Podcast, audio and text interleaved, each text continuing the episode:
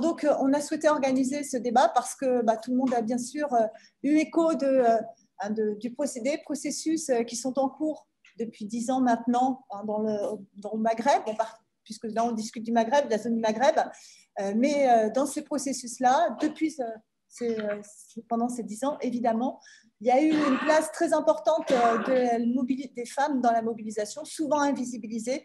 Donc pour nous, c'était important euh, de redonner la parole à des camarades qui, dans ces pays, hein, euh, participent, construisent hein, des mobilisations féministes. Alors, hein, la première chose, d'abord pour partir peut-être de l'actualité, parce que c'est important, elle est importante aujourd'hui dans vos pays, crise économique, pandémie, crise sociale et politique. les femmes sont au Maghreb comme ailleurs, mais au Maghreb probablement plus et de manière plus spécifique encore qu'ailleurs, au premier rang de celles et ceux qui, dans le monde du travail, payent ces crises du système capitaliste. Alors peut-être on peut commencer, Harlem, euh, par euh, la Tunisie, hein, puisque ces dernières semaines, hein, la Tunisie, en Tunisie, l'actualité, c'était la flambée dramatique de l'épidémie Covid hein, qui frappait la population et qui a ouvert une nouvelle crise politique alors, est-ce que tu pourrais revenir euh, et développer sur euh, l'impact que euh, ces crises ont pour les femmes et les luttes qui peuvent en ressortir?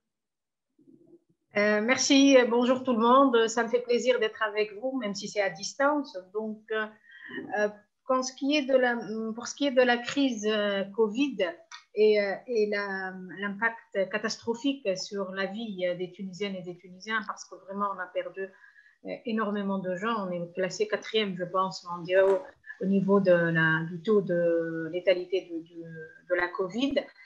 Euh, juste, je dirais que la, euh, la, crise Covid était au fait euh, à la fois la conséquence et la manifestation majeure d'une crise politique et économique profonde depuis quelque temps.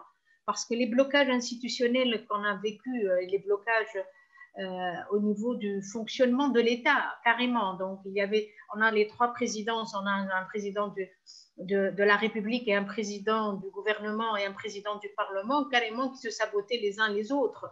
Et donc, ça a fait que la gestion de la crise Covid, qui demandait un, effort collectif de la part de l'État et un investissement euh, à la fois donc euh, euh, économique, financier, mais également en politique. Tout ça n'a pas été euh, le cas, mais au contraire, carrément, on a vu euh, un chef du gouvernement qui sabotait le travail du, ministre de la Santé parce qu'il était considéré comme étant un allié du, président de la République. C'est-à-dire, on en est arrivé là et c'était vraiment catastrophique.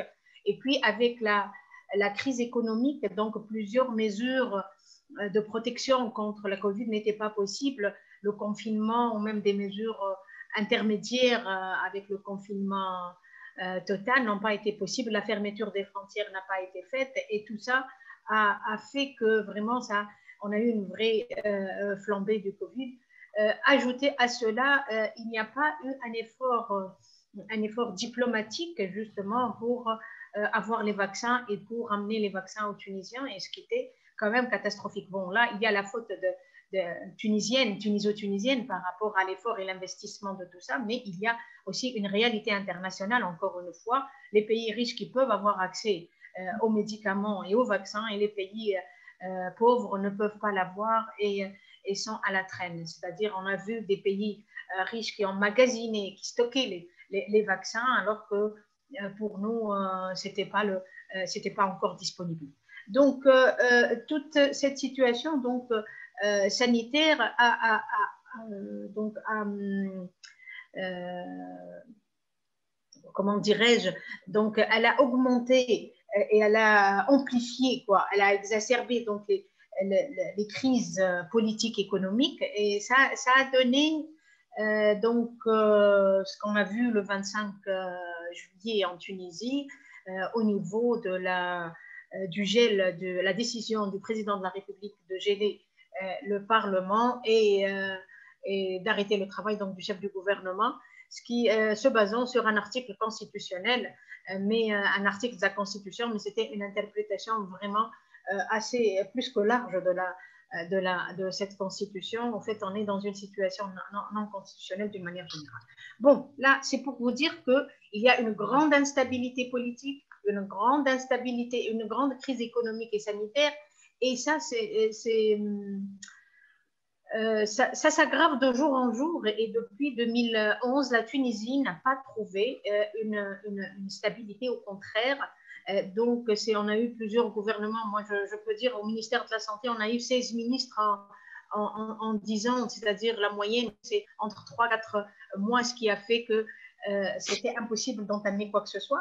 Mais cette instabilité, elle vient euh, relater l'état du pays parce qu'il hum, y a une incapacité totale donc pour les partis euh, politiques de, gouverner et d'aller de l'avant.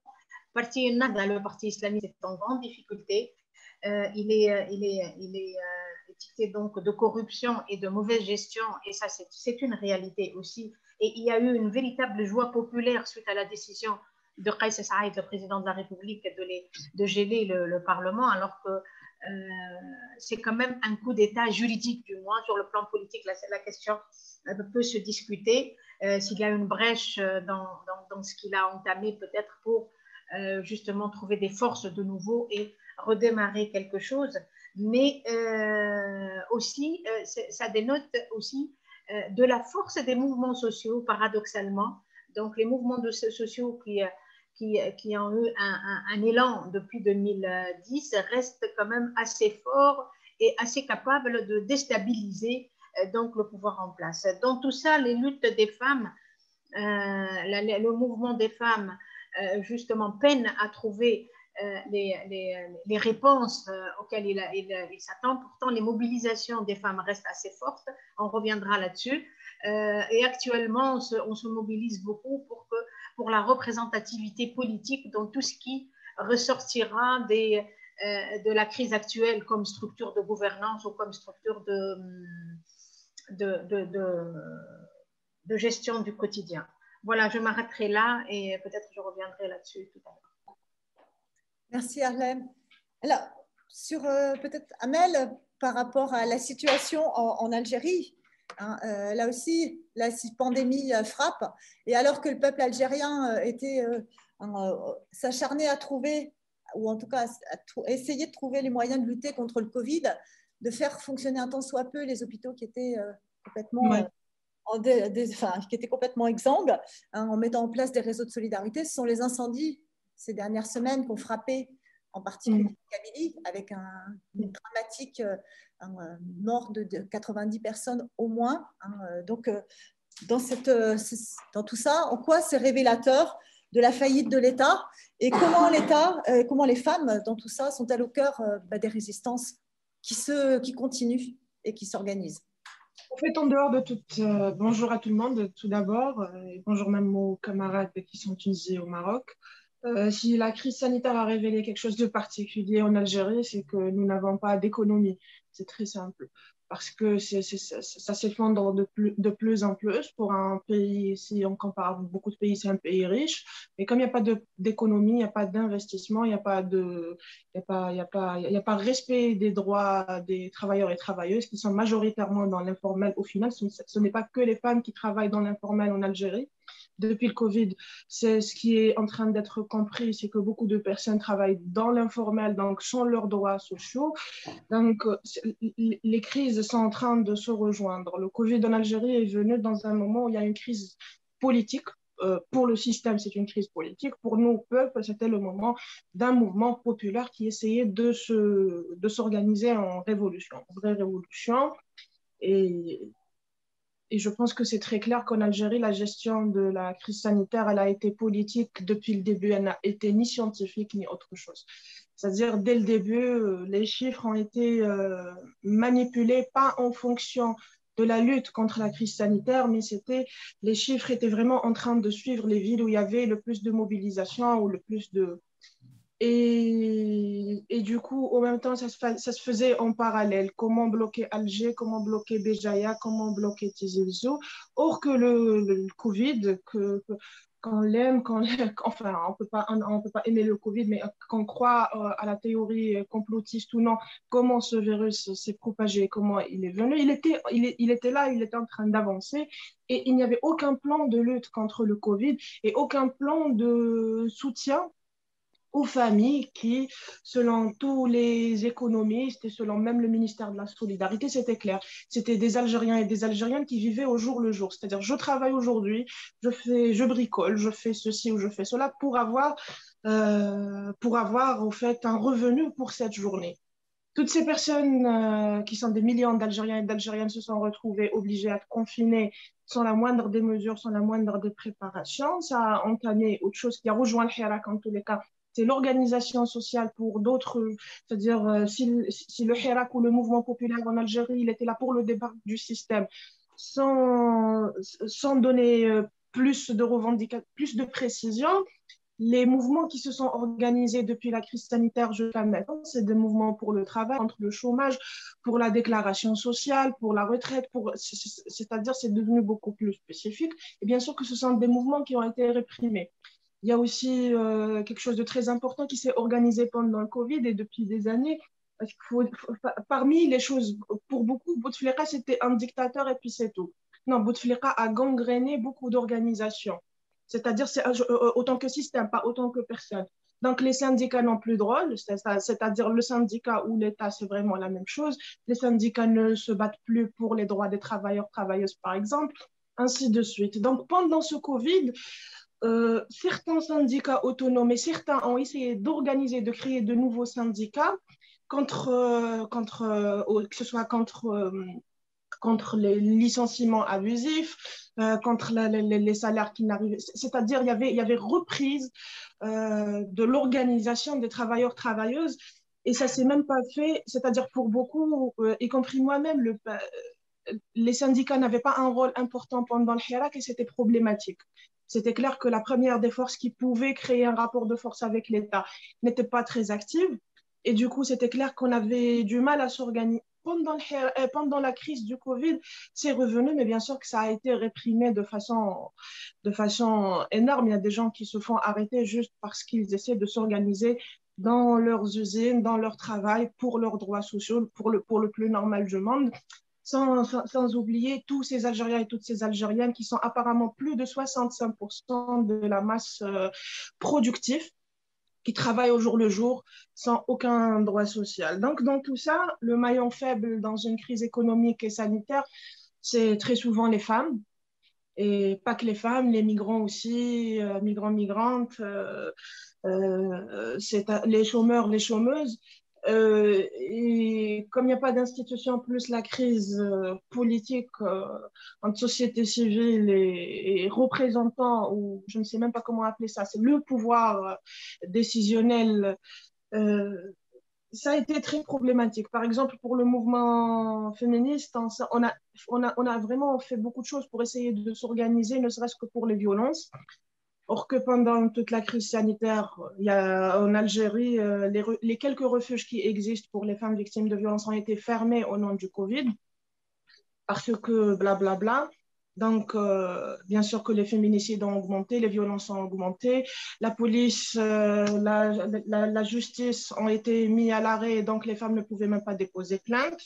Euh, les polémiques étaient créées, une polémique après une polémique sur les réseaux sociaux. Donc, euh, les travailleurs, c'était des diables, les féministes, c'était des diables. Ça a été vraiment géré comme ça jusqu'au jusqu'au moment où le Covid a été beaucoup plus sévère qu'à ses débuts, donc cette période-là, où le système sanitaire complètement défaillant a, a, été mis, mis, à nu. Donc, euh, bien qu'on pense que nous avons un système complètement, complètement soi-disant socialiste en Algérie, qui a la gratuité de la santé, la gratuité de beaucoup de choses. La, Covid, on ne l'a pas vécu comme ça.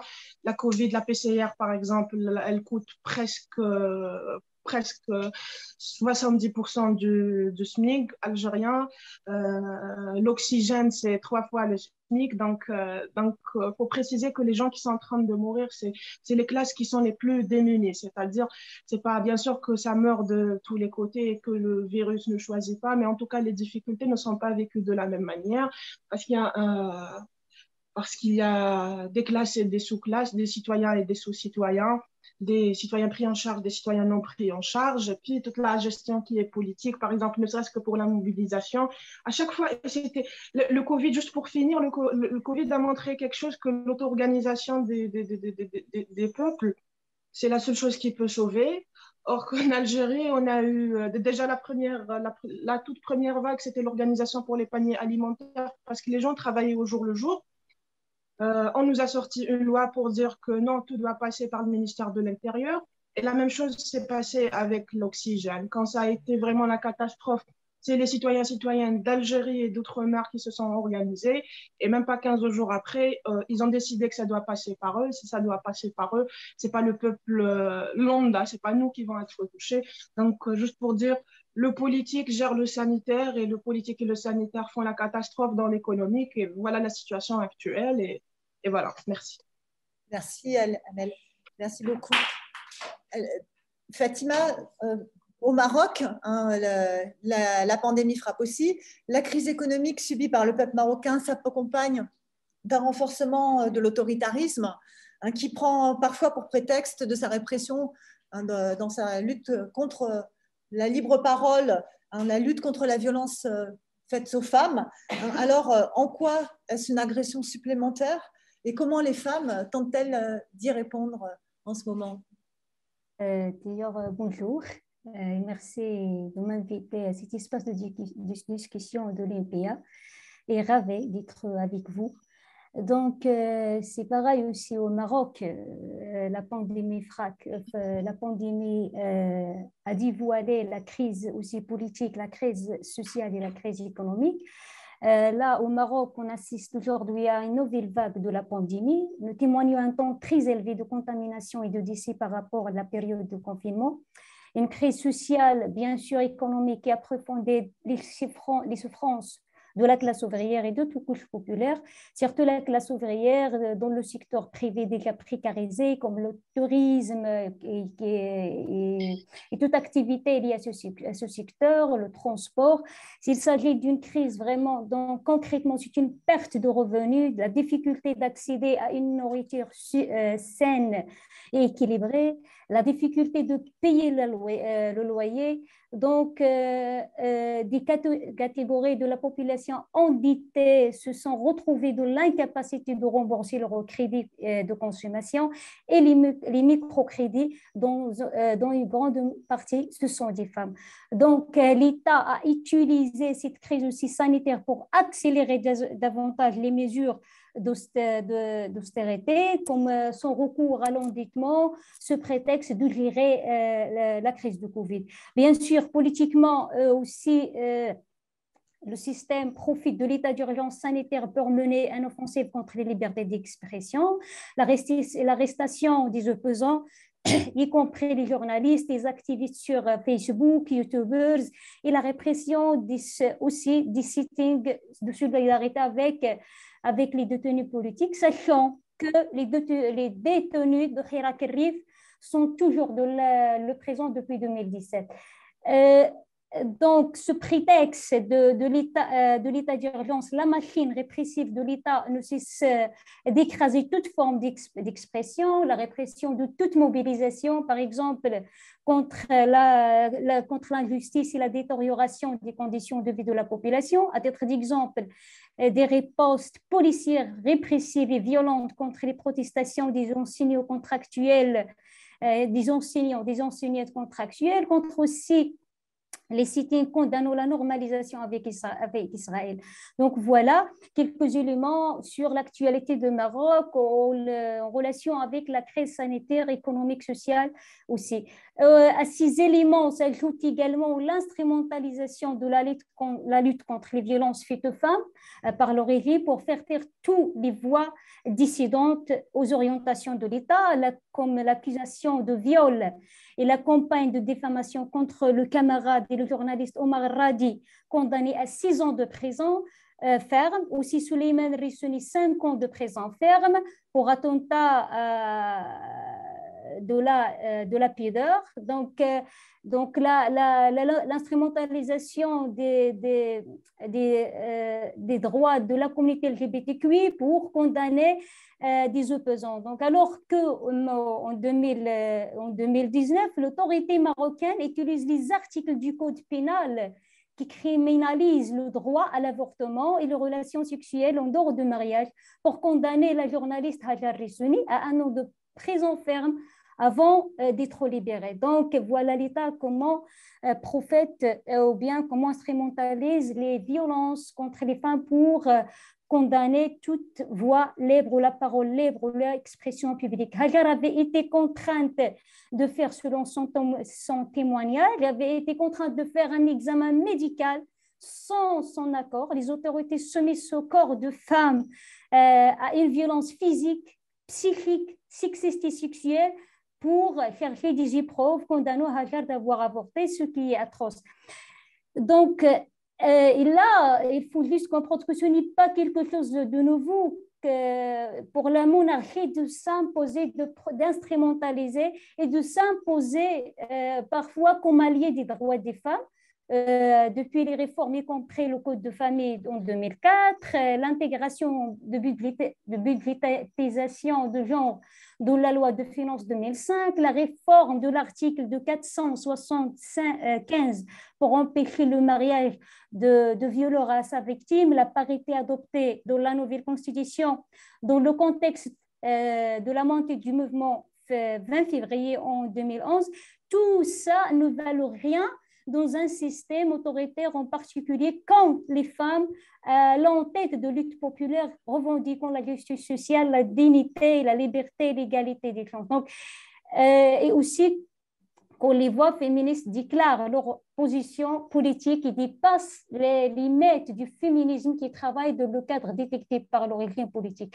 Voilà, donc, euh, et dans cette telle situation, les conditions de, vie des femmes ouvrières ne fait pas un cas, un cas exceptionnel, bien sûr, c'est bien, au contraire, dans un pays où l'économie a été libéralisée, où le rapport de force est au profit du capital, où la domination patriarcale est enracinée de la société.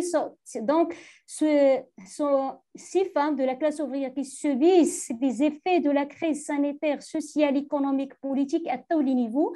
Euh, le travail reproductif assumé par elles devient un fardeau pénible plus pénible pendant la pandémie, sachant qu'au Maroc, les femmes consacrent six fois plus de temps que les hommes pour le travail domestique.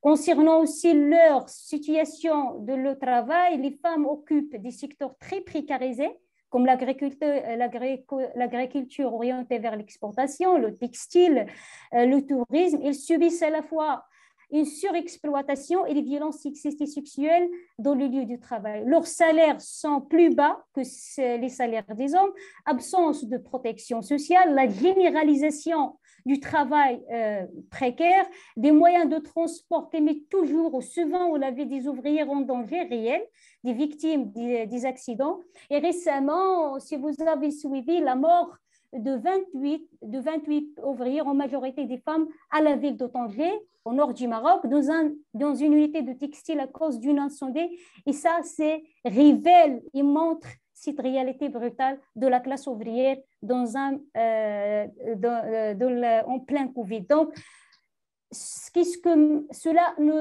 nous, a montré quoi C'est vraiment, elle, euh, elle dévoile l'impact des décennies des politiques néolibérales sur les femmes, le démantèlement de la stabilité du travail, la flexibilité du code du travail au profit du capitaliste qui, et qui fragilise les libertés syndicales et la privatisation des services publics. Voilà. Donc, euh, la gestion autoritaire, néolibéraliste, néolibéralisme de la crise euh, ne fait qu'approfondir euh, la situation dramatique de la population marocaine. Mais euh, euh, malgré euh, la, situation vulnérable de la, classe ouvrière ou des femmes ouvrières, cela ne l'empêche pas, et aussi la faiblesse de taux de syndicalisation euh, par rapport aux hommes, cela ne l'empêche pas d'être au premier rang de manifestations, des sittings. Il multiplie avec les ouvriers le nombre de sittings, des protestations, pour améliorer leurs conditions de travail, pour stopper la détérioration de la situation des ouvriers et ouvrières.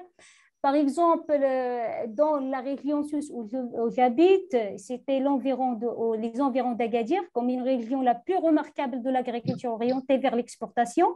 Et dans la majorité, ce sont des ouvriers agricoles. Euh, donc, les ouvriers ont mené et mènent encore des combats acharnés pour défendre leurs droits professionnels contre les licenciements, la criminalisation du droit syndical et pour améliorer les conditions de transport des sites devant les fermes de stations et d'emballage pour contester la surexploitation, toutes sortes d'humiliations, des sites devant les tribunaux contre les poursuivis iniques des militants, militantes syndicales. Donc, ils luttent aussi pour leurs euh, revendications spécifiques comme la création des crèches, de les lieux du travail, l'extension du congé de maternité et le respect du moment de l'allaitement des bébés. Voilà un peu euh, la situation ici. Donc, comment euh, la place, désolée si je suis très, un peu long et de ne respecter pas les six minutes ou les six minutes, je crois que j'ai dépassé. T'inquiète pas, t'inquiète pas, Fatima. Euh, ce que je vous propose, c'est on prend euh, peut-être deux, trois questions, pas forcément beaucoup plus, hein, pour que vous puissiez, auxquelles vous puissiez répondre, pour qu'il puisse y avoir un peu d'interaction, si ça vous va. Hein.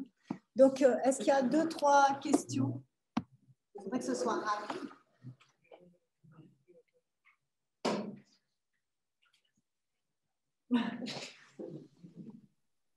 Bon. C'est l'écran, ça met la pression. Tout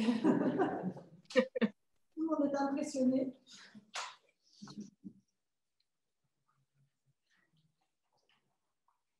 Bon, une fois, deux fois. Tu voulais intervenir Bon, vas-y. Tiens, ouais. tu veux parler dans, dans, le micro pour qu'elle puisse entendre. Tiens, c'est bon, c'est bon. Bonjour à toutes et à tous. Déjà, merci pour, euh, bah, pour euh, la présentation sur la situation en Tunisie, en Algérie et au Maroc. C'est bah, assez éclairant sur la situation. Euh, moi, j'avais une question par rapport à, la situation en Tunisie. Le 25 juillet, il y a eu la prise du pouvoir par, enfin, total par avec ce qu'on peut un peu qualifier comme un, un coup d'État à ça, il y a eu euh, GTT, euh, euh, qui est la principale centrale syndicale, qui a été reçue et qui en fait, a accordé une forme de confiance bah, au président. Moi, je voulais savoir un peu comment se positionnait le mouvement féministe en Tunisie par rapport à cette question-là. même si bah, il y a la lutte contre les islamistes et que la prise du pouvoir, le coup d'État permet, enfin, permis de virer des politiciens corrompus.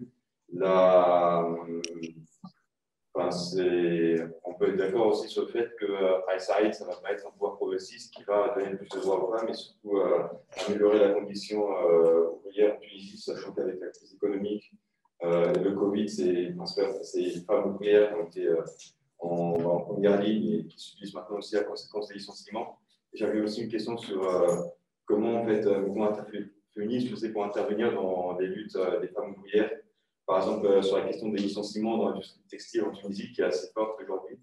Donc, euh, comment, cette, euh, comment cette convergence des luttes-là pourrait s'exprimer en Tunisie Voilà. voilà merci. merci. Il y avait une autre intervention. Une autre question?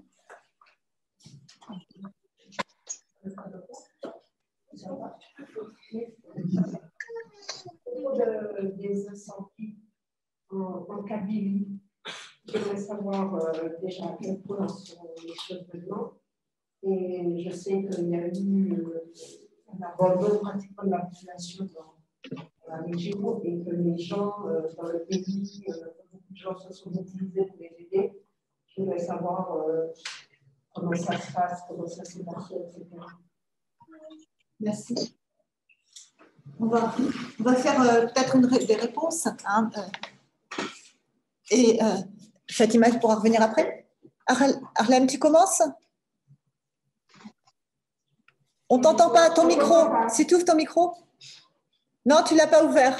Oui, oui, c'est bon là maintenant, je pense. Euh, juste la deuxième question, je n'ai pas bien entendu. Elle était destinée à. à la sur les feux en Kabylie et l'abandon de la population. Ah, d'accord, ok, très bien.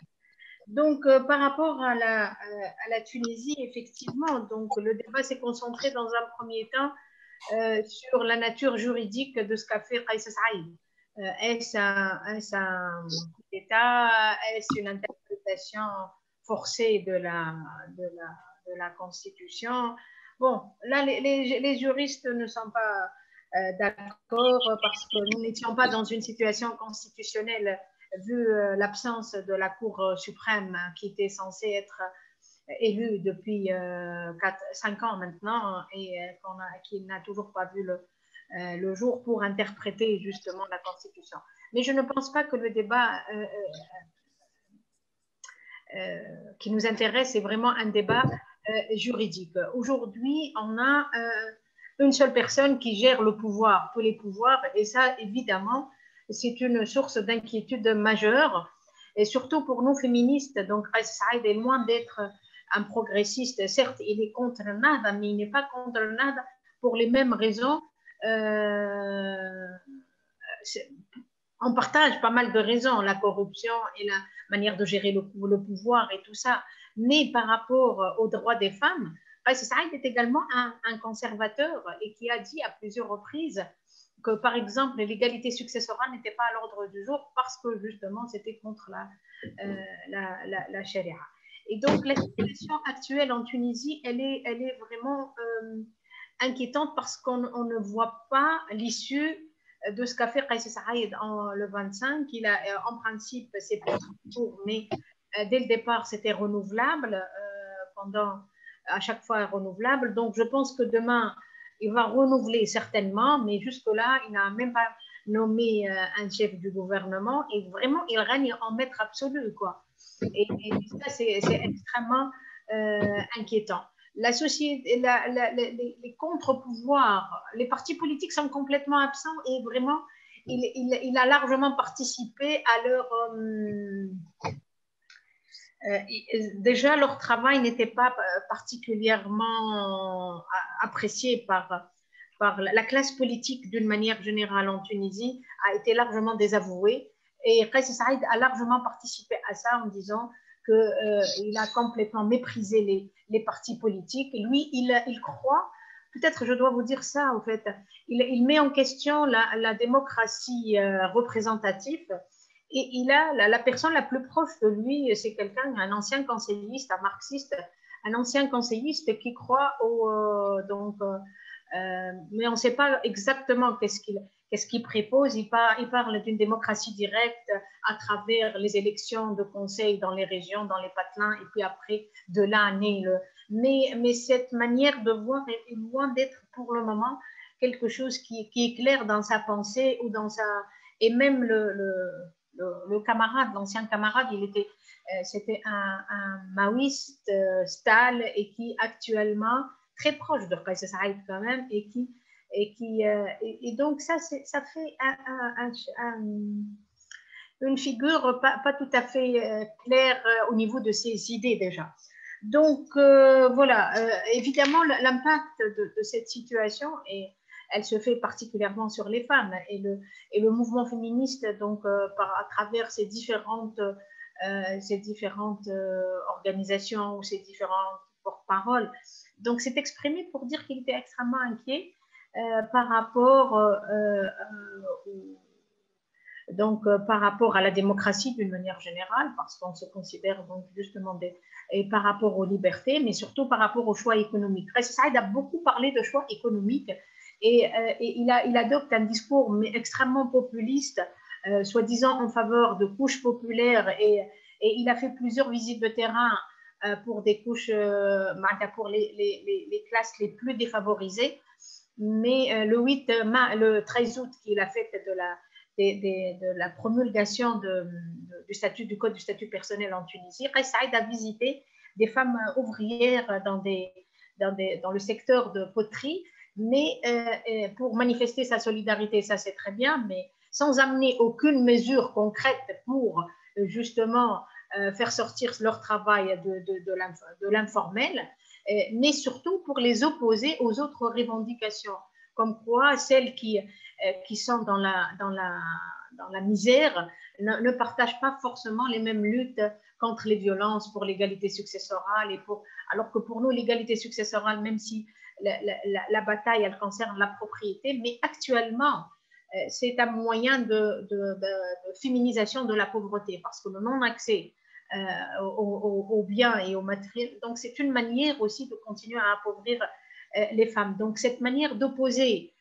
les, pauvres et les moins pauvres pour dire voilà les vraies revendications, mais même pour ces vraies revendications qu'on ne partage pas particulièrement et qu'on veut, c'est très bien que ça aide les portes, mais d'une manière populiste surtout, sans amener aucune, aucune réponse par rapport euh, à la violence euh, faite aux femmes qui est vraiment, euh, comme l'ont dit les, les, copines, donc c'est partout pareil, mais nous, on, assiste à une augmentation du féminicide qu'on n'a jamais vu avant en Tunisie. Hein. donc c'est une vague, mais d'une atrocité et d'une barbarie complètement inquiétante. Donc des violences sur tous les plans. Et, là, bon, les mesures, on n'entend pas parler de la violence faite aux femmes. Hein. Euh, par, euh, les autorités euh, au pouvoir et notamment par Faisal, puisqu'il est le seul porte-parole actuellement des, pouvoirs politiques. Voilà, donc la situation est effectivement inquiétante, mais comme je l'ai dit tout à l'heure, c'est vrai que tout en étant très vigilant et très critique par rapport à tout ce, discours à la fois dans le populisme, mais dans le, les racines, dans le, les, le projet à la fois économique et le projet même politique, quel type de démocratie, n'est pas du tout, euh, n'est pas du tout clair. Euh, on voit au contraire un rapprochement avec l'Arabie saoudite, un, rapprochement avec les Émirats. Et peut-être je dois dire quelque chose, c'est que euh, pour la Tunisie qui n'a pas réussi à avoir des vaccins, on a eu l'aide, une grande aide internationale, surtout de la part de ces pays-là, de la part des États-Unis, de la part même des pays euh, de la France, des pays occidentaux et, de, l'Arabie saoudite et des Émirats, juste après Saïd. Donc, c'était vraiment une période où on a offert un, cadeau à Qais Saïd et c'est pour dire que tout ça a été euh, largement euh, concerté avec ces pays-là et ce n'était pas un coup d'État comme ça non préparé, mais qui a été négocié et préparé et les pays ces pays-là, donc ces, États, ont, aidé Qais Saïd dans sa démarche pour montrer qu'il était efficace et qu'il a ramené les... Voilà, donc euh, oui, euh, on est inquiet par rapport à cette situation, mais il y a une brèche de remobilisation parce que l'état de, lassitude du mouvement par moment, l'absence de, perspective politique était quelque chose d'extrêmement euh, pesant et là, maintenant, on voit de nouveau euh, euh, plusieurs regroupements de gauche, d'extrême gauche, des groupes de jeunes qui, qui, qui, se mobilisent. Il y a plusieurs textes sur la place de, comment regrouper cette gauche, surtout après la disparition du Front populaire. Et donc, il y a pas mal de discussions qui, sont, qui n'étaient pas présentes avant. Et, il y a, par contre, l'absence de l'UGTT qui était complètement pris aussi par des, trucs internes. Il, euh, y a eu un changement de, règlement intérieur pour permettre à la direction bureaucratique actuelle de, continuer à, se présenter aux prochaines élections. Et donc ça, ça n'a pas facilité la mobilisation au sein de l'UGTT les derniers, les derniers temps. Mais là, euh, Qais n'a pas été aussi à l'écoute de l'UGTT et même dans un discours, il a dit non, non, ceux qui me proposent une carte de route, je leur dis, euh, et c'était à l'UGTT qu'il répondait. Donc voilà, vraiment, c'est le maître absolu euh, actuellement. La mobilisation, pour le moment, elle est euh, dans l'alternative, mais euh, la, mobilisation contre Qais non, il n'y a pas de mobilisation contre, même pas de nada. Il y a un attentisme pour voir qu'est-ce qu'il va proposer comme feuille de route. Voilà. Surtout qu'il a été efficace sur la crise sanitaire. Hein par l'aide des, pays occidentaux. Peut-être tu reviendras peut-être après sur euh, la question euh, sur euh, la classe ouvrière et en particulier les luttes des femmes dans le textile, peut-être dans un. ah, oui, je, vous en parlerai tout à l'heure. D'accord, merci. Donc, peut-être à, Mel, peut-être pour répondre sur euh, les incendies en Kabylie et puis éventuellement si tu veux euh, élargir à, des choses que tu n'avais pas vu le temps.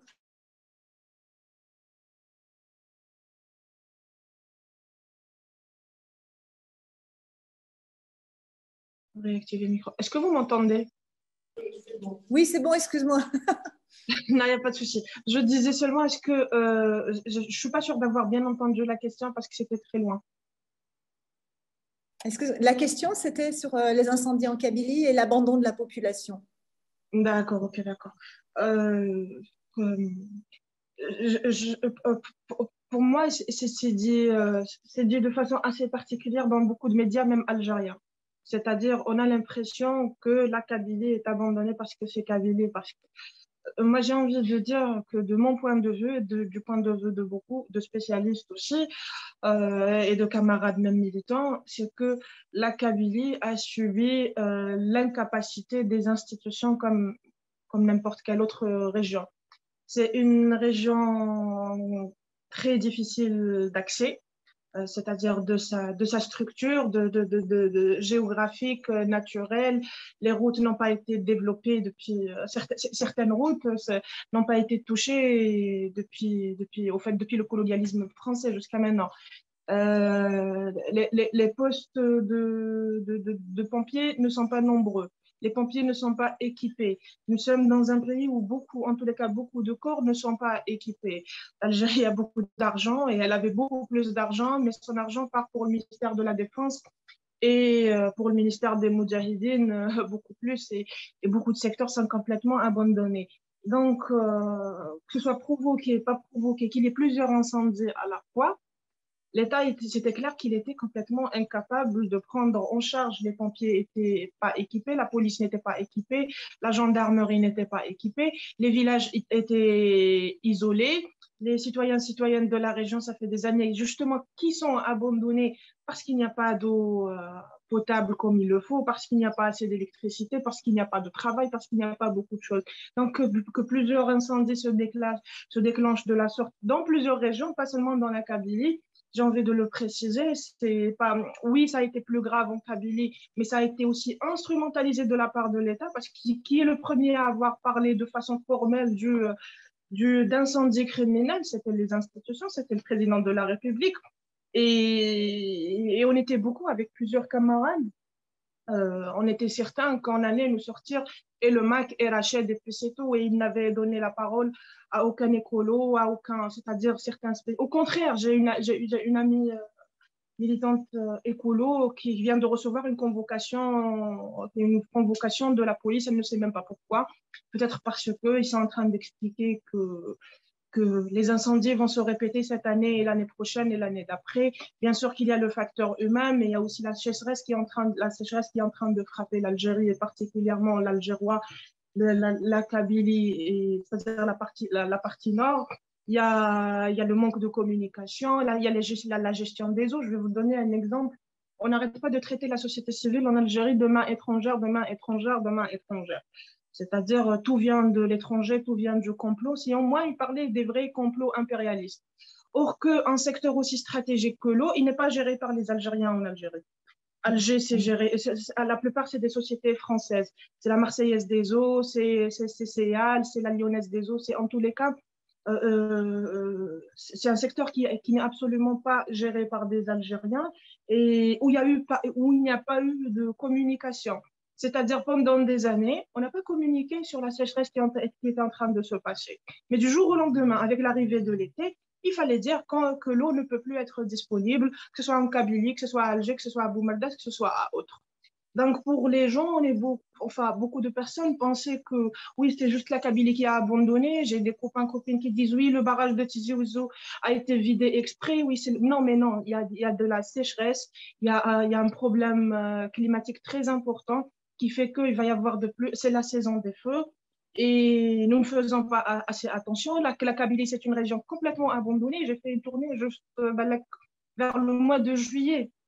Euh, c'est-à-dire les, les, les, les, camions poubelles ne passent pas par les villages les gens s'auto-organisent pour nettoyer les villages, mais sur les routes, c'est le nécessaire pour allumer le feu en tous les cas. C'est vraiment une région abandonnée dans ce sens. Une fois que les feux ont été là, bien sûr que ça n'a pas été.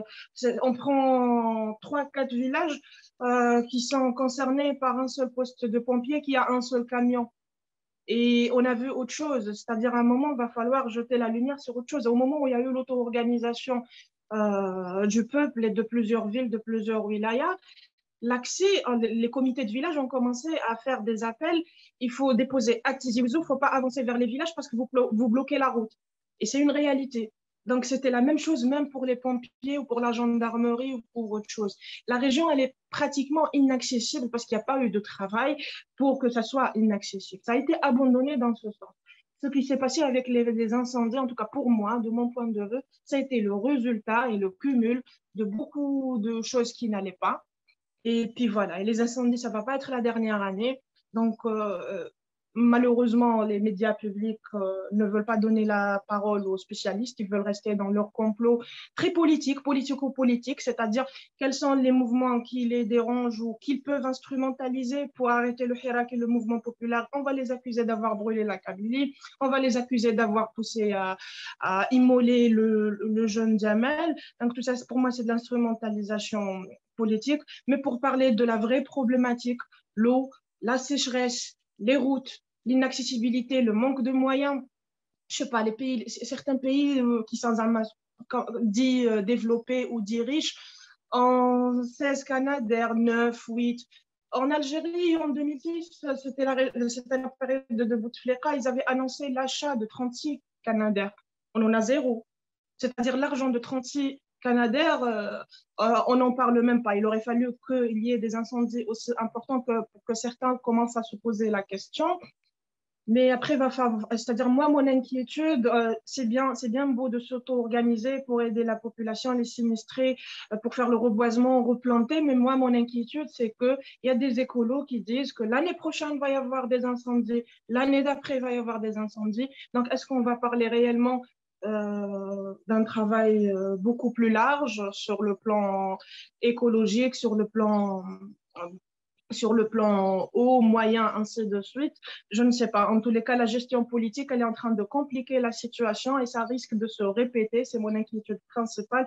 Et c'est les régions qui sont les plus isolées, comme la Kabylie, comme Skikda. Il n'y a pas que la Kabylie qui est, plus. Les villages de Skikda aussi ont été brûlés, mais il n'y avait pas eu assez de visibilité. D'ailleurs, même pas les premiers. C'est-à-dire, à un moment, il y avait un coup. C'est-à-dire, sur les réseaux sociaux, c'était même pas l'État. Il y avait. Euh, il y avait des, des alertes euh, qui faisaient réfléchir à quelque chose de problématique, des alertes qui disaient au fait il y a des gens qui sont dans la rue depuis des jours et personne n'en parle parce que les sociétés aussi la société civile au fait n'est pas émancipée de la même manière partout.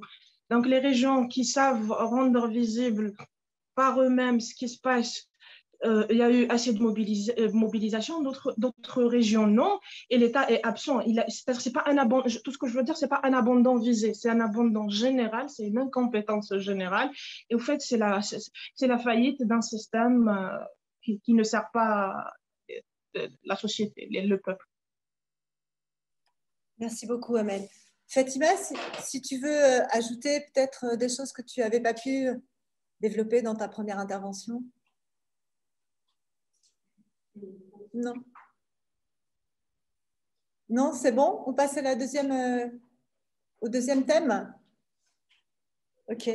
Hein, donc là, l'idée c'était peut-être de revenir hein, davantage sur l'articulation euh, de la lutte des femmes et de la place qu'elle a pu prendre dans le processus depuis, euh, depuis 2011. Hein. donc peut-être en commençant avec la Tunisie, puisque c'est en Tunisie qu'a été initié ce qu'on a appelé les printemps arabes, Hein, donc, euh, Arlène, est-ce que tu pourrais revenir sur euh, ce processus révolutionnaire ouvert hein, euh, Quand on parle de processus, c'est vraiment, aujourd'hui on s'en rend compte, on le disait déjà en 2011, mais l'inscription dans la, dans la durée.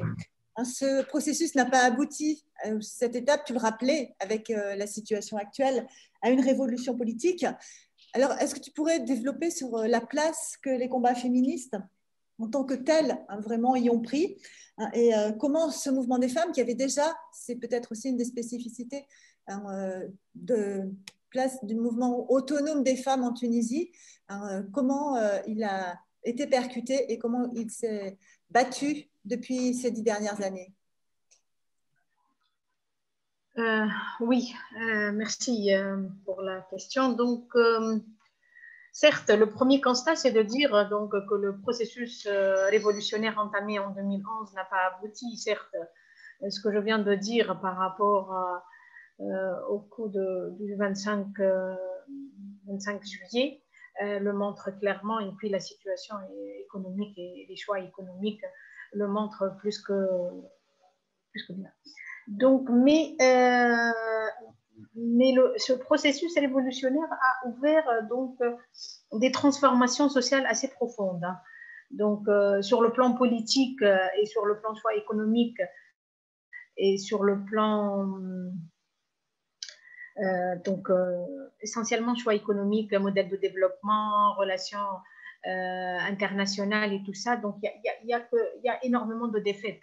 Mais malgré tout ça, je, on persiste à dire que le,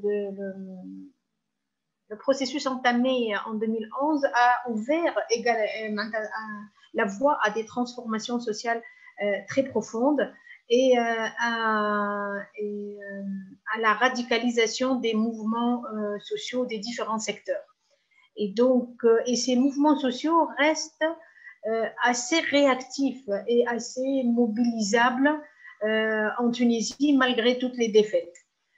donc, bon, nous, en Tunisie, on a la particularité d'avoir une, centrale syndicale très forte euh, qui, euh, qui, est l'UGTT. Et donc, euh, avec ses hauts et ses bas, mais quand même, il y a énormément de travailleuses et travailleurs qui, qui continuent, qui continuent la, lutte. Moi-même, je suis secrétaire générale au sein de ce syndicat, du, syndicat des, des, médecins, pharmaciens et dentistes hospitaliers universitaires.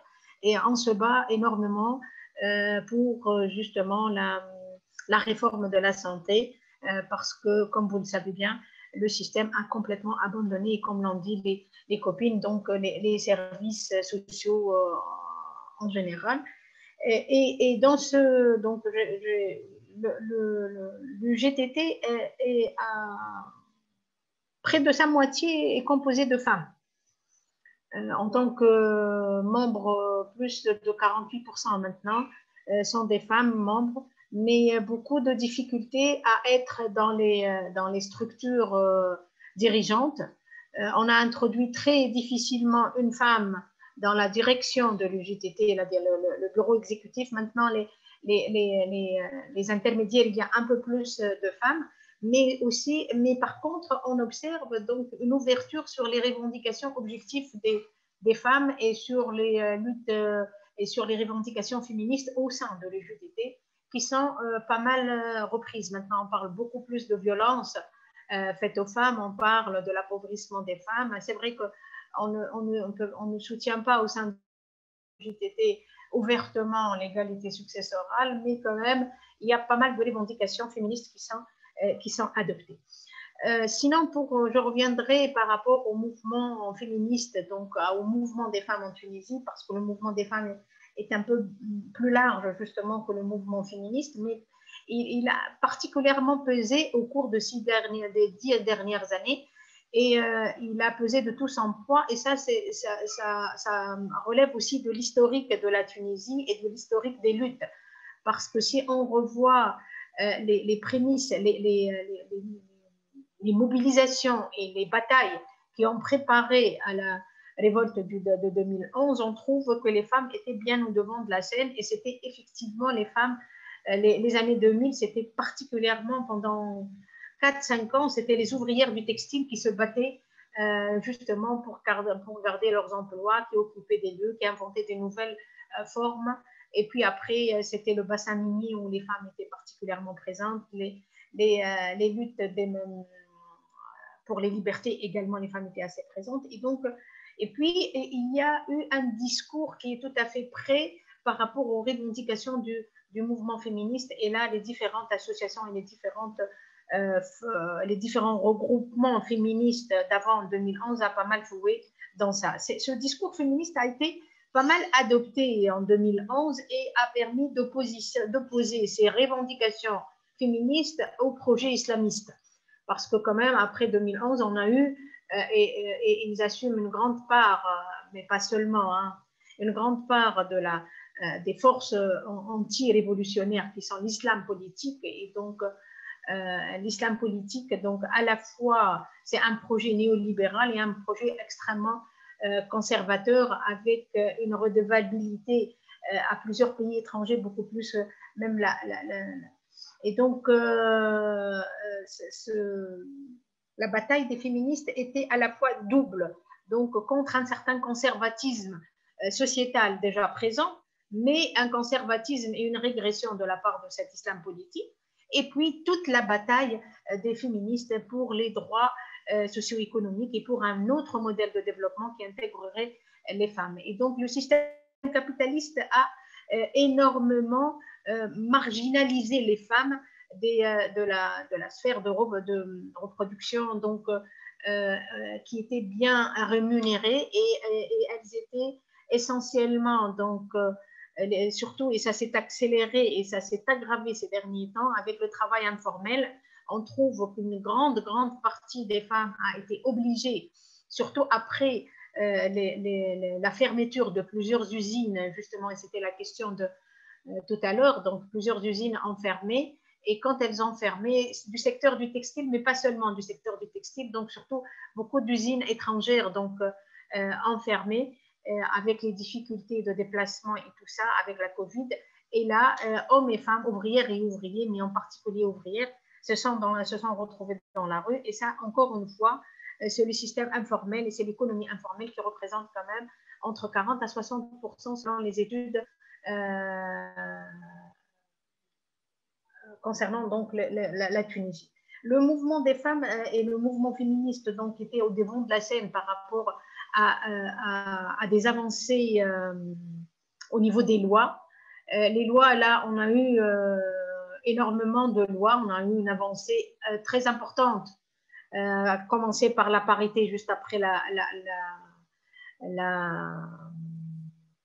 Révolution, puis après la Constitution a pas mal concrétisé donc les droits des femmes, une loi euh, vraiment très très bonne loi contre les violences faites aux femmes, euh, plusieurs révisions du droit de la Tunisienne de se marier avec un non-musulman, le pouvoir des, femmes tunisiennes à voyager euh, sans autorisation avec leurs enfants.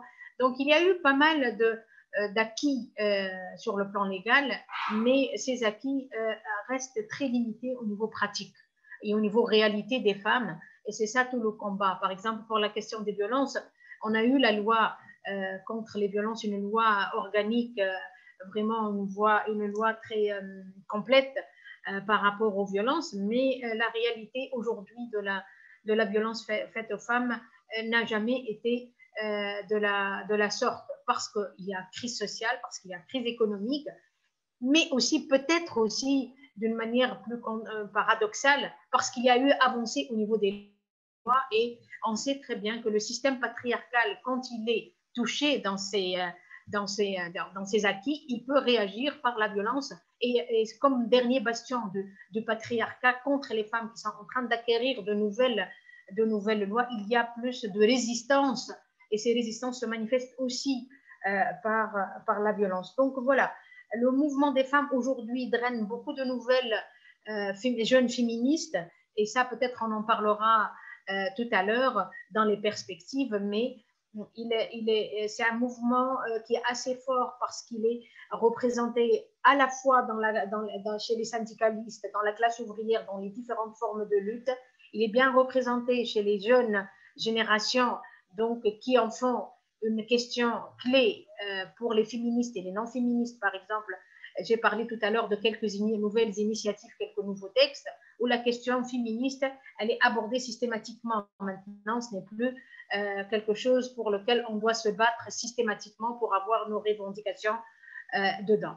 Voilà, donc beaucoup de recul au niveau des droits de fait, l'accès aux soins, parce que le système de santé est catastrophique, l'accès à l'éducation, parce que l'école coule, la, la, situation économique qui retentit par la féminisation de la pauvreté, les ouvrières agricoles qui ont tenu pendant la Covid, elles ont eu une loi pour les protéger, mais leur situation reste extrêmement, extrêmement euh, difficile. Donc, c'est un facteur, euh, le mouvement de femmes reste un facteur de changement, une force de changement social très, très importante, mais les résistances sont également aussi euh, importantes, que ce soit sur le plan système capitaliste ou encore en, système de valeurs, et en particulier à travers les euh, islamistes et, la, cette mais pas seulement. Hein. le conservatisme, on sait qu'il est de tous bords, mais ça a été essentiellement aggravé euh, par une interprétation euh, donc très,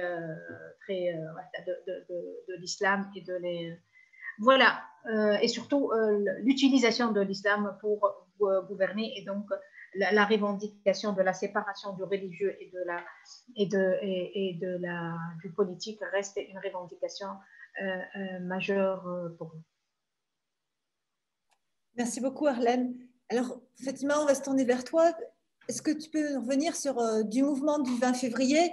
Hein, jusqu'aux soulèvements régionaux, en particulier celui du RIF les échos ont été importants, sans déboucher véritablement avec une confrontation centrale avec le pouvoir politique, hein, euh, le pouvoir monarchique.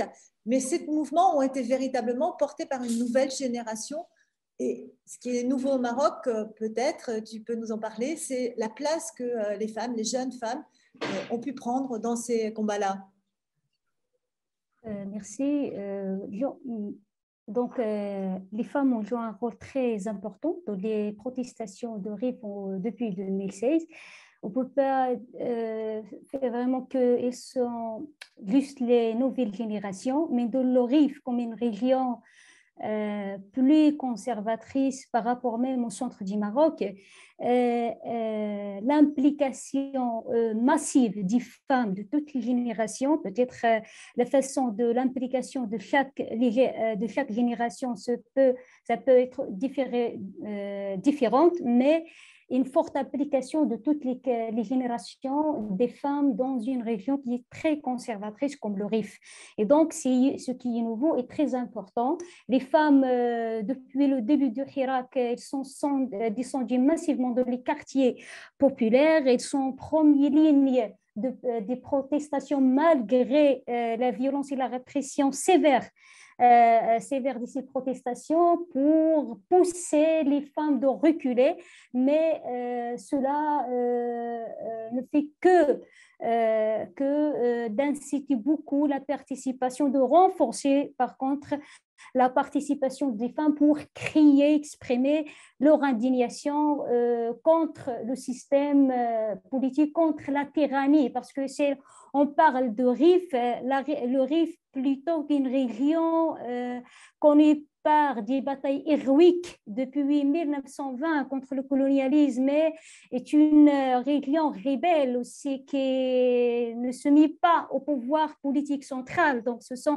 historiquement des facteurs qui pèsent sur, euh, sur, sur, sur cette bataille et sur le Hirak contre euh, contre le pouvoir, contre l'humiliation, contre le hugura, comme on dit au Maroc.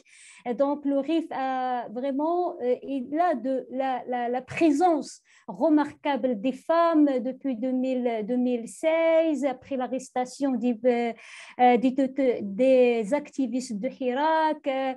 aussi, donc, les femmes, ils ne sont pas descendues pour répondre à l'invitation de quelqu'un ou pour, comme on dit, bah, à côté, avec, devant, arrière, mais ce sont des femmes qui sont, descendues pour, euh, en répondant à leur volonté, au plein volonté, aux propres volontés. Donc, parce que certaines euh, lectures, toujours qu'on va, voilà, les femmes se, se récupèrent l'espace. Dès qu'une femme arrive dans toute la société où le patriarcat pèse et, et, enracinés, ont toujours on fait des relectures du mentalité quand même masculine à côté, euh, comme si on, une femme, il faut toujours justifier que nous sommes efficaces et que nous sommes un peu. Non, les femmes sont là parce que la tyrannie, l'oppression, ça pèse sur leur esprit, ça pèse sur leur corps. Donc, euh, cet esprit combatif euh, de, des femmes de RIF se reflète dans, dans, l'engagement, dans la, la, la, la, forte implication des femmes dans, dans, dans, les manifestations. Euh, je vais juste deux, des exemples très importants dans, dans, le, le, ce qui caractérise euh, la, la, la, participation, il y a des différentes générations, il y a des femmes de foyer, des femmes de, instruites, des femmes, euh, donc, mais euh, peut-être la participation que euh, ça peut caractériser par des éléments, par les jeunes femmes aussi sont plus actives, dans, les réseaux sociaux et il, il, il, diffuse des belles images de contestation, l'information en renforçant la couverture médiatique euh, pour, de Hirak, alors que l'État tente à l'isoler ou, bien de le, criminaliser. Aussi, sont très actifs, des figures des femmes qui, sont très représentés dans le Hirak et dans le mouvement, dans les réseaux sociaux. On fait des appels de, solidarité pour élargir les campagnes de solidarité avec ce Hirak. Donc, euh, l'autre, c'est que les femmes, même en 2017, en 2017, le 8 mars 2017, il y a une participation de toutes les femmes de la région de Rif pour manifester leur colère. Euh, euh, ils, ont organisé une marche en, 8 mars, ce, ce, qui est nouveau, parce que le 8 mars, ici au Maroc, dans les espaces des ONG féministes, c'est de fêter la journée, de, le célébrer, loin de toutes ses, origines, comme une journée de la lutte pour, les, les, les, droits de femmes, alors que les femmes de RIF on prend cette initiative en reliant cette journée avec ses origines, ses origines euh, de lutte. Euh, donc, il y a avec un, bon drôle ou euh, un bon drôle portant un slogan non à la discrimination entre le sexe. Donc, c'est quelque chose qui est vraiment très important, positif et qui donne l'énergie pour les, les, progrès ou bien la, comment on dit, le combat contre les stéréotypes qui règnent sur une société euh, réactionnaire, patriarcale, euh, donc, et aussi euh, despotique. Quoi. Donc, la deuxième marque spécifiquement femmes, c'est les femmes après l'arrestation des, des, activistes de Hirak. Ils ont organisé aussi une marche très, très une, une marche marche, euh, une marche spécifiquement des femmes pour dénoncer l'arrestation. Donc, euh, ce qu'on peut retirer, donc euh, peut-être la Tunisie ou l'Algérie dans les soulèvements populaires, que la, la bataille ou bien la lutte contre la tyrannie, c'est très crucial et importante dans la vie, dans le, dans, dans, euh, quoi dans, dans, euh, dans le, le, combat des femmes ou bien qui se présente dans l'esprit parce que ça pèse. Les femmes, comment vécu euh, ou bien comment vivent selon leur expérience ce, ces, sociétés sinistres qui, oppriment les femmes de différentes manières quotidiennement ça, les femmes, on n'écrit pas ça, on ne va pas analyser dans les textes, mais elles expriment de leur manière, de leur propre manière, euh, que euh, euh, les attentes, leur engagement pour libérer leur pays, pour libérer leur société, toute forme despotique, que ce soit institutionnelle ou dans les, structures de la société. Donc, ce n'est pas, par pas quelque chose de hasard. Donc, on voit les femmes depuis 2000, c'est au Maroc, depuis 2000, la forte implication de toutes les, protestations populaires. Les femmes ont pris la première ligne malgré les violences sexistes, malgré les harcèlements, malgré des violences qui visent les femmes en tant que femmes dans une société euh, patriarcale sexiste.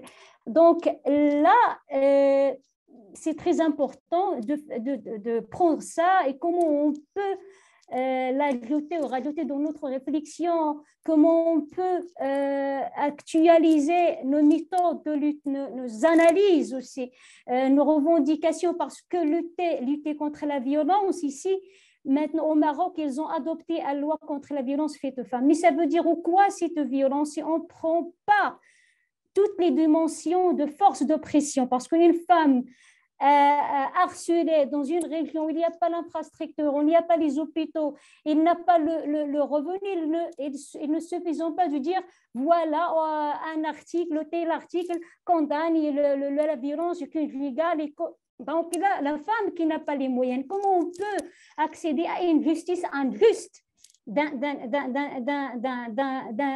système politique, économique euh, qui base sur euh, l'oppression de la, euh, de, la, de, de, la majorité au profit d'une minorité qui détient tous les moyens et les ressources. Donc, il faut même intégrer l'intersectionnalité pour imposer des revendications de manière qu'on peut vraiment mobiliser, secouer euh, la, plus grande des femmes de base populaire appauvries, euh, euh, humiliées, dominées. Donc, la façon dont on s'est proposé nos revendications féministes doit prendre euh, la, euh, euh, la, question de classe aussi, l'appartenance sociale, régionale. Donc voilà, une femme qui, quand on entend un discours sur la, la, violence, il ne s'intéresse pas parce qu'il ne trouve pas, il ne trouve pas sa présence, son existence en tant que femme marginalisée loin de, de, du capital, qui n'a pas les moyens, qui, qui était privé de tout donc, comment quand, une, euh, une protestation s'explose, on prend les, femmes et pour exprimer toutes sortes d'opprimes parce que ce sont les plus opprimés des opprimés. Voilà.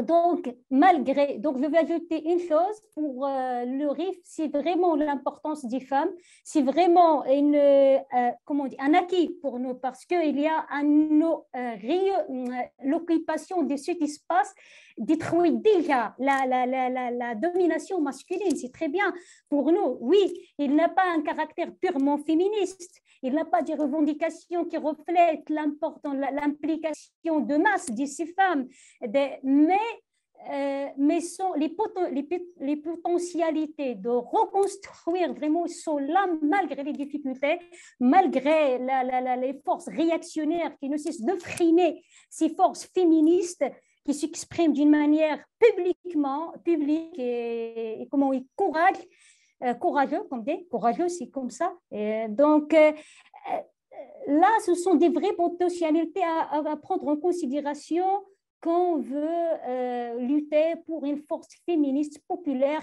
contre toutes sortes d'oppressions et de base. Donc, il n'y a pas, d'ailleurs, ces, revendications, bien sûr, de, de, de, des femmes et des féministes, c'est là dû à l'absence d'une force progressiste, indépendante de base, qui peut s'imposer lors du moment du hirak, des rassemblements, des discussions, des discussions, ou bien de s'imposer en, tant que force indépendante et imposer leur projet de revendication, mais aussi euh, les syndicats, les organisations ouvrières, les, les, les, les organisations syndicales n'ont pas assez impliqué dans des actions de solidarité concrètes pour, euh, cela, euh, de renforcer les barrières déjà existantes entre euh, euh, le mouvement de la, le, mouvement ouvrier et les, et les mouvements de protestation en particulier, en général et en,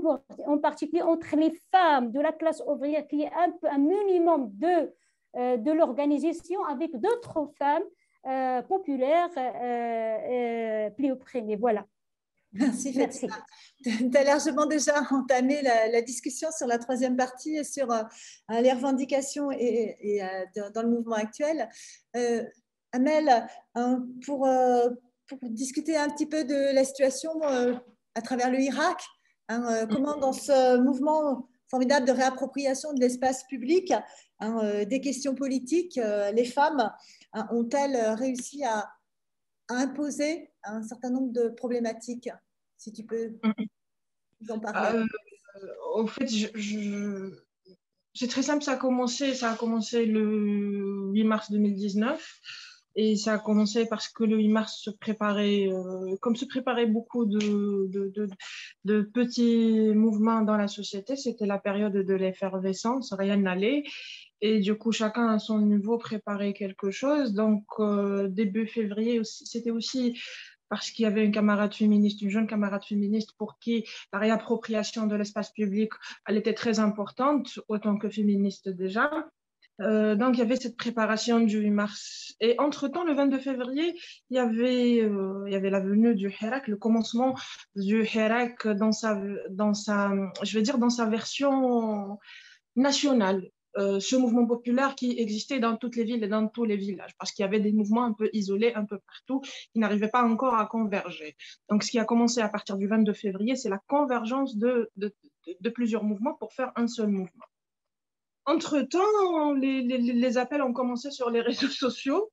Les femmes, même, si on était minoritaire dans l'espace public, même si dans les premières manifestations, beaucoup de femmes se cachaient le visage avec le drapeau, c'est-à-dire ça se voyait qu'elles que les femmes étaient beaucoup plus hésitantes à prendre la parole ou à s'exprimer ou autre. Il y avait l'instrumentalisation des médias mainstream et même d'autres, même certains. C'est-à-dire, on va choisir dans tout ce hira qui a 10 femmes et 200 mecs, on va prendre la photo là où il y a les 10 femmes et on va la vendre à Gradia, au Monde, le Jeune Afrique, X, Y, Z. Ça, ça en tout cas, de notre analyse féministe, ça a été vraiment du ridicule, de l'instrumentalisation sans reconnaître cette citoyenneté active et, réelle des femmes.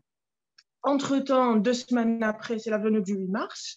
Et ces mêmes personnes qui disaient Oh, c'est magnifique, la belle mixité. Euh, et en même temps, je pense que ça, ça, ça, se comprenait parce que ça répondait à une image qui a été énormément véhiculée, pas seulement par, par, c'était l'impérialisme, c'était la, domination. Il fallait réduire l'Algérie à l'image de, quelque chose. Donc, il y avait cette, réponse. Entre-temps, le 8 mars, il arrive.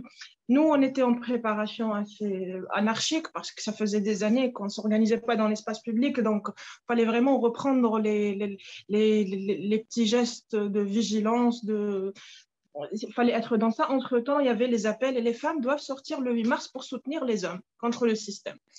Et c'est-à-dire, je ne parle pas de, c'est-à-dire, je ne parle pas, je, parle vraiment précisément des syndiqués, des droits de l'homiste, des gens qui sont dans des associations, dans des luttes politiques, dans des partis, dans, dans certains partis de gauche, ainsi de suite. Et pour nous, fallait, fallait s'exprimer et s'organiser de façon féministe. C'était très, très simple. Donc, on était sorti déjà le 8 mars avec, euh, avec j'ai envie de préciser un détail, on était sorti avec des banderoles qui étaient concrètement des tissus, des tissus ramenés de la maison et avec de la peinture.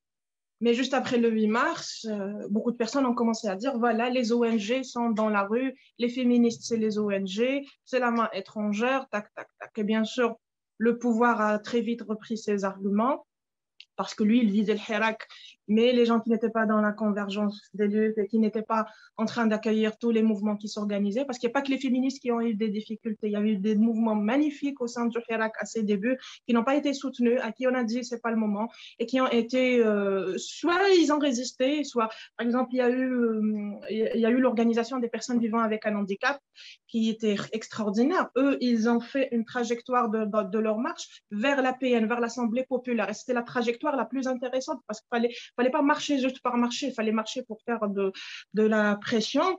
Donc, euh, ces personnes-là se sont organisées pour avancer dans leur manifestation vers la paix, mais et elles n'ont pas été soutenues. les féministes, bien sûr, nous avons subi, euh, les mêmes jugements, mais on n'avait pas reculé. Juste après le 8 mars, il y a eu une première réunion qui a réuni plusieurs euh, soit féministes indépendantes, soit associations, collectifs, parce qu'il faut dire à partir de à peu près 2007-2008, la nouvelle génération s'organise beaucoup plus en collectif.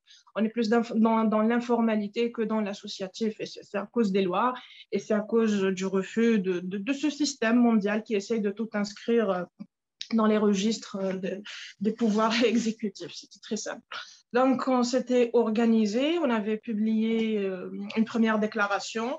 Euh, c'était la déclaration de femmes algériennes, femmes au pluriel, femmes algériennes euh, pour un changement vers l'égalité. Il y avait la première polémique.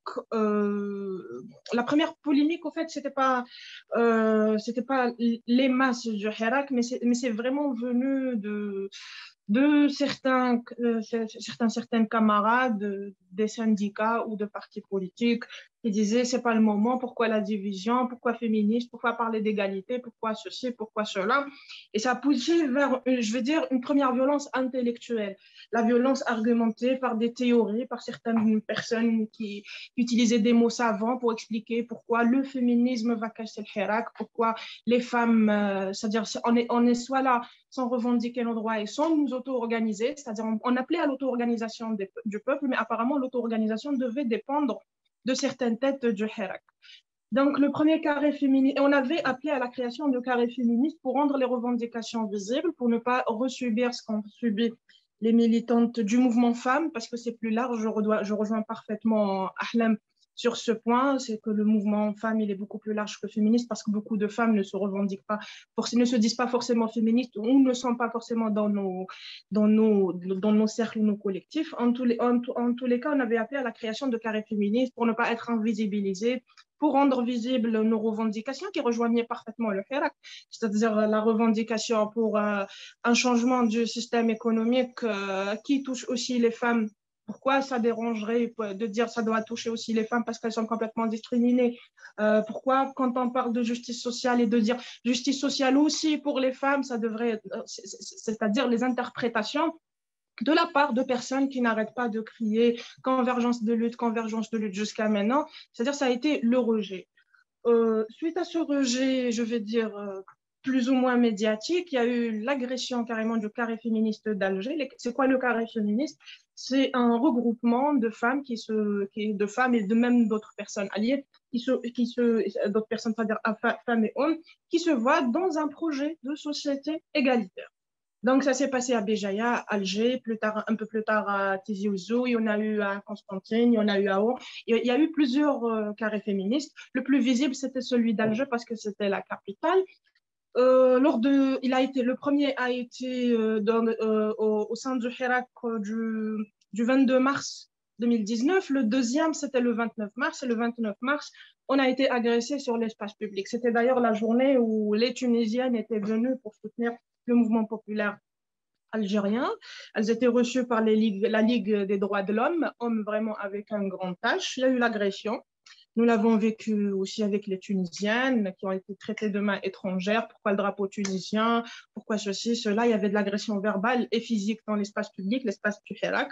On a dû marcher cette journée-là et partir vers le local pour, pour réfléchir au fait pour réfléchir entre plusieurs associations, comment continuer ou reculer. La décision qui a été prise, c'était de continuer parce que de, de, revenir en arrière, on allait, il allait se passer comme dans les années 90, comme en 62 et comme dans la révolution du 5 octobre 88, c'est-à-dire les femmes participent très activement. Et après, on leur demande de retourner à leur fourneau, de retourner dans leur cuisine. Et, elles sont exclues systématiquement de facto après, après la fin de chaque euh, mouvement ou chaque, euh, révolution, qu'elle aboutisse ou qu'elle n'aboutisse pas. En tout cas, elles finissent par être, par être exclues. Euh, après ça, il y a eu la grosse polémique. On a été c'est-à-dire l'un des pouvoirs ou l'un des instruments de ce pouvoir euh, actuel, c'est les médias. Les médias sont à eux. Donc, euh, c'était une semaine assez chargée de débats féministes, pas féministes, main étrangère, pas main étrangère, ennemis de l'islam, ennemis de ceci. Nos camarades de la société civile, mis à part, mis à part, sans exagérer, mais vraiment sans exagérer, mis à part les camarades du PST, qui est le parti euh, socialiste des travailleurs, personne ne nous avait rejoint ou euh, réellement exprimé. Et du coup, les copines tunisiennes ont reçu des excuses, du soutien. D'ailleurs, c'est elles qui nous avaient raconté de la part de nos camarades de droits de l'homme. C'était quand elles leur ont demandé Et pourquoi vous, vous, vous ne soutenez pas vos propres camarades algériennes? Non, mais pour elles, c'est pas le moment. Et du coup, c'est le moment pour l'égalité en Tunisie, mais pas en Algérie. En tout cas, ça s'est passé comme ça. Et là, on était plusieurs à comprendre qu'il fallait s'organiser. Au fait, c'était l'occasion. Soit c'est une révolution, euh, ben, soit non. Soit c'est la révolution et le moment pour tout le monde, pour toutes les revendications, soit c'est pas la peine. Et à partir de là, euh, je pense que ressortir après l'agression, ça a été politiquement très important pour nous. On était sortis avec nous. Bien sûr qu'il y avait du, soutien de la solidarité de quelques personnalités, de plusieurs citoyens, citoyennes lambda qui n'avaient pas d'appartenance claire ou machin. Et avec nous, le carré du PST, du Parti socialiste des travailleurs. Et d'ailleurs, euh, D'ailleurs, moi, j'ai essayé de le noter parce que certaines choses, elles disparaissent et après, tout le monde se réapproprie des luttes sans y participer juste après cette agression, le premier carré féministe d'Alger, donc, qui a eu lieu, je pense, le 5 avril, les camarades du PST sont venus avec des banderoles qui parlaient d'égalité, d'un projet de société égalitaire. Et nous, par précaution, on s'était dit qu'on va arrêter de faire sortir nos banderoles parce qu'elles ont été arrachées, machin, machin, pour éviter certaines interactions.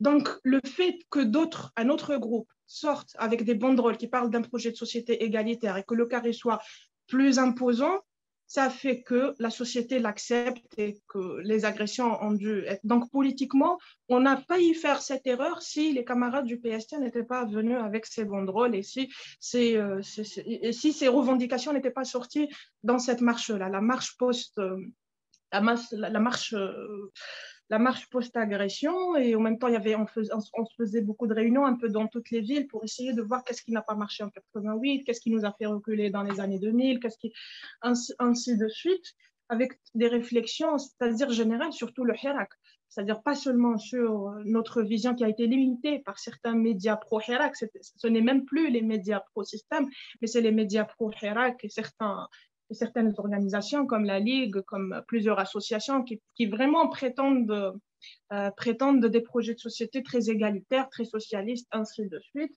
Mais non, ça a été, c'est-à-dire on a, on a continué à subir euh, et à être la caricature, au fait, jusqu'à maintenant. Hein, euh, nous sommes le buzz du 8 mars, nous sommes le buzz du 25 novembre, mais quand les femmes sont en train de mourir, quand on fait des appels pour se mobiliser pour des refuges, quand on appelle à faire de la pression sur le ministère de la Solidarité, on continue à être seul, vraiment. C'est-à-dire, soit on est dans le buzz, dans la, machine, cette machine-là qui peut, qui peut être euh, cool pour certains, cool pour leur ONG, cool pour leur bailleur de fonds, cool pour beaucoup de choses. Mais sinon, est-ce que les droits des femmes sont réellement intégrés? Euh, Je dis que hum, le mouvement femmes et le mouvement féministe, il est en train d'imposer les revendications des femmes. Entre-temps, dans le Hirak, j'ai envie de dire que deux choses ont évolué de façon très rapide. Et parmi les acquis les plus importants du Hirak, c'est euh, la récupération de l'espace par les féministes dans toutes ces difficultés. Par les féministes et par les femmes en général, même celles qui, n'aiment pas les féministes ou qui ne veulent pas parler de, de, ces revendications de cette façon, peu importe. En tous les cas, si on prend 22 euh, février 2019, 22 euh, février 2020, il y, a, beaucoup plus de femmes de façon en, plus beaucoup plus active. C'est-à-dire, je suis pas là de façon discrète à éviter les caméras. Non, on prend la parole, euh, on veut s'exprimer, on veut s'organiser, on veut organiser le 8 mars, on veut organiser des revendications, on veut beaucoup de choses. Donc, une récupération très importante.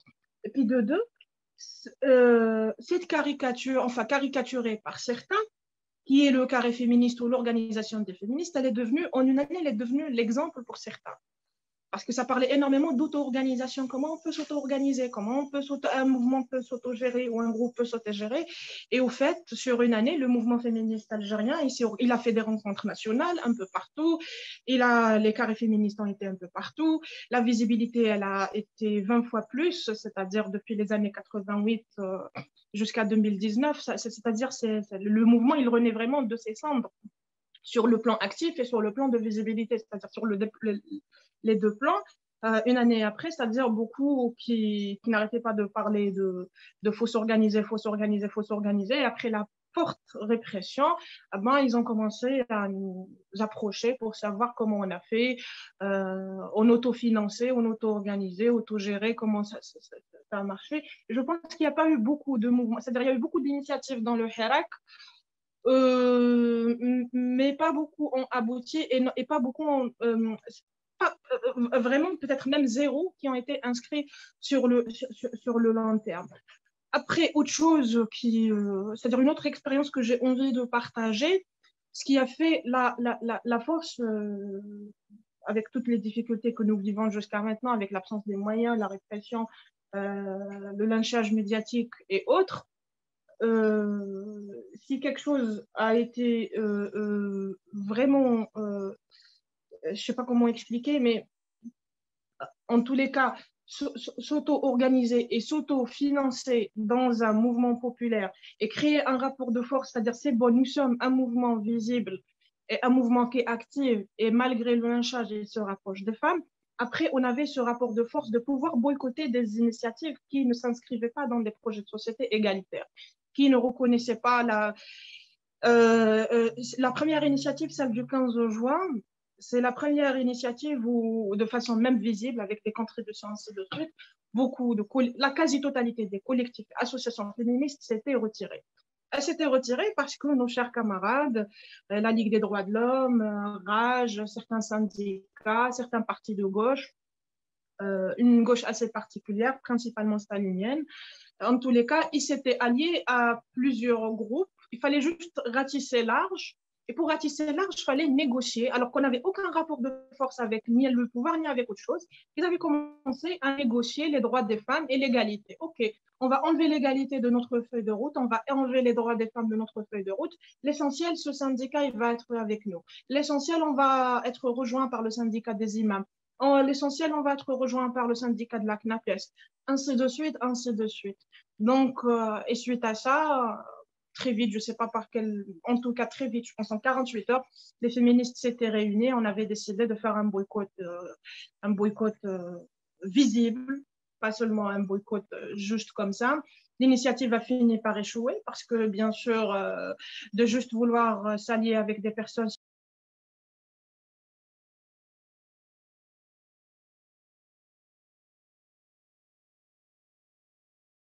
Tu as coupé ton, Amel, tu as coupé ton micro vous m'entendez? Oui, là ça va. Et si tu peux aller un petit peu vers. Euh, voilà, ramasser. Oui. Écoute. Désolée. Euh, voilà. Super frustrant. Non, non, non, il n'y a, pas de souci. Donc, après les initiatives, le, mouvement, euh, le mouvement féministe dans le Hirak, il a continué à s'organiser en dehors des, principalement en dehors de toutes ces initiatives qui n'ont pas abouti pour la plupart parce que il y avait absence de projet, de modèle de société de développement. Il y avait absence de projet de société, il y avait absence de contenu. C'est-à-dire, on ne parlait pas des droits des femmes, mais on parlait pas beaucoup de choses. Il y avait beaucoup de syndicats, mais ça parlait pas des droits des travailleurs et des travailleuses. Il y avait plein de problématiques comme ça. Euh, on avait fait le choix de juste rejoindre les masses euh, dans leur lieu, c'est-à-dire dans la rue ou dans d'autres initiatives qui ne sont pas forcément visibles, qui ne sont pas forcément portées par euh, ce qui est prétendu organisé ou pas organisé. Malheureusement, est venu le, est venu le Covid.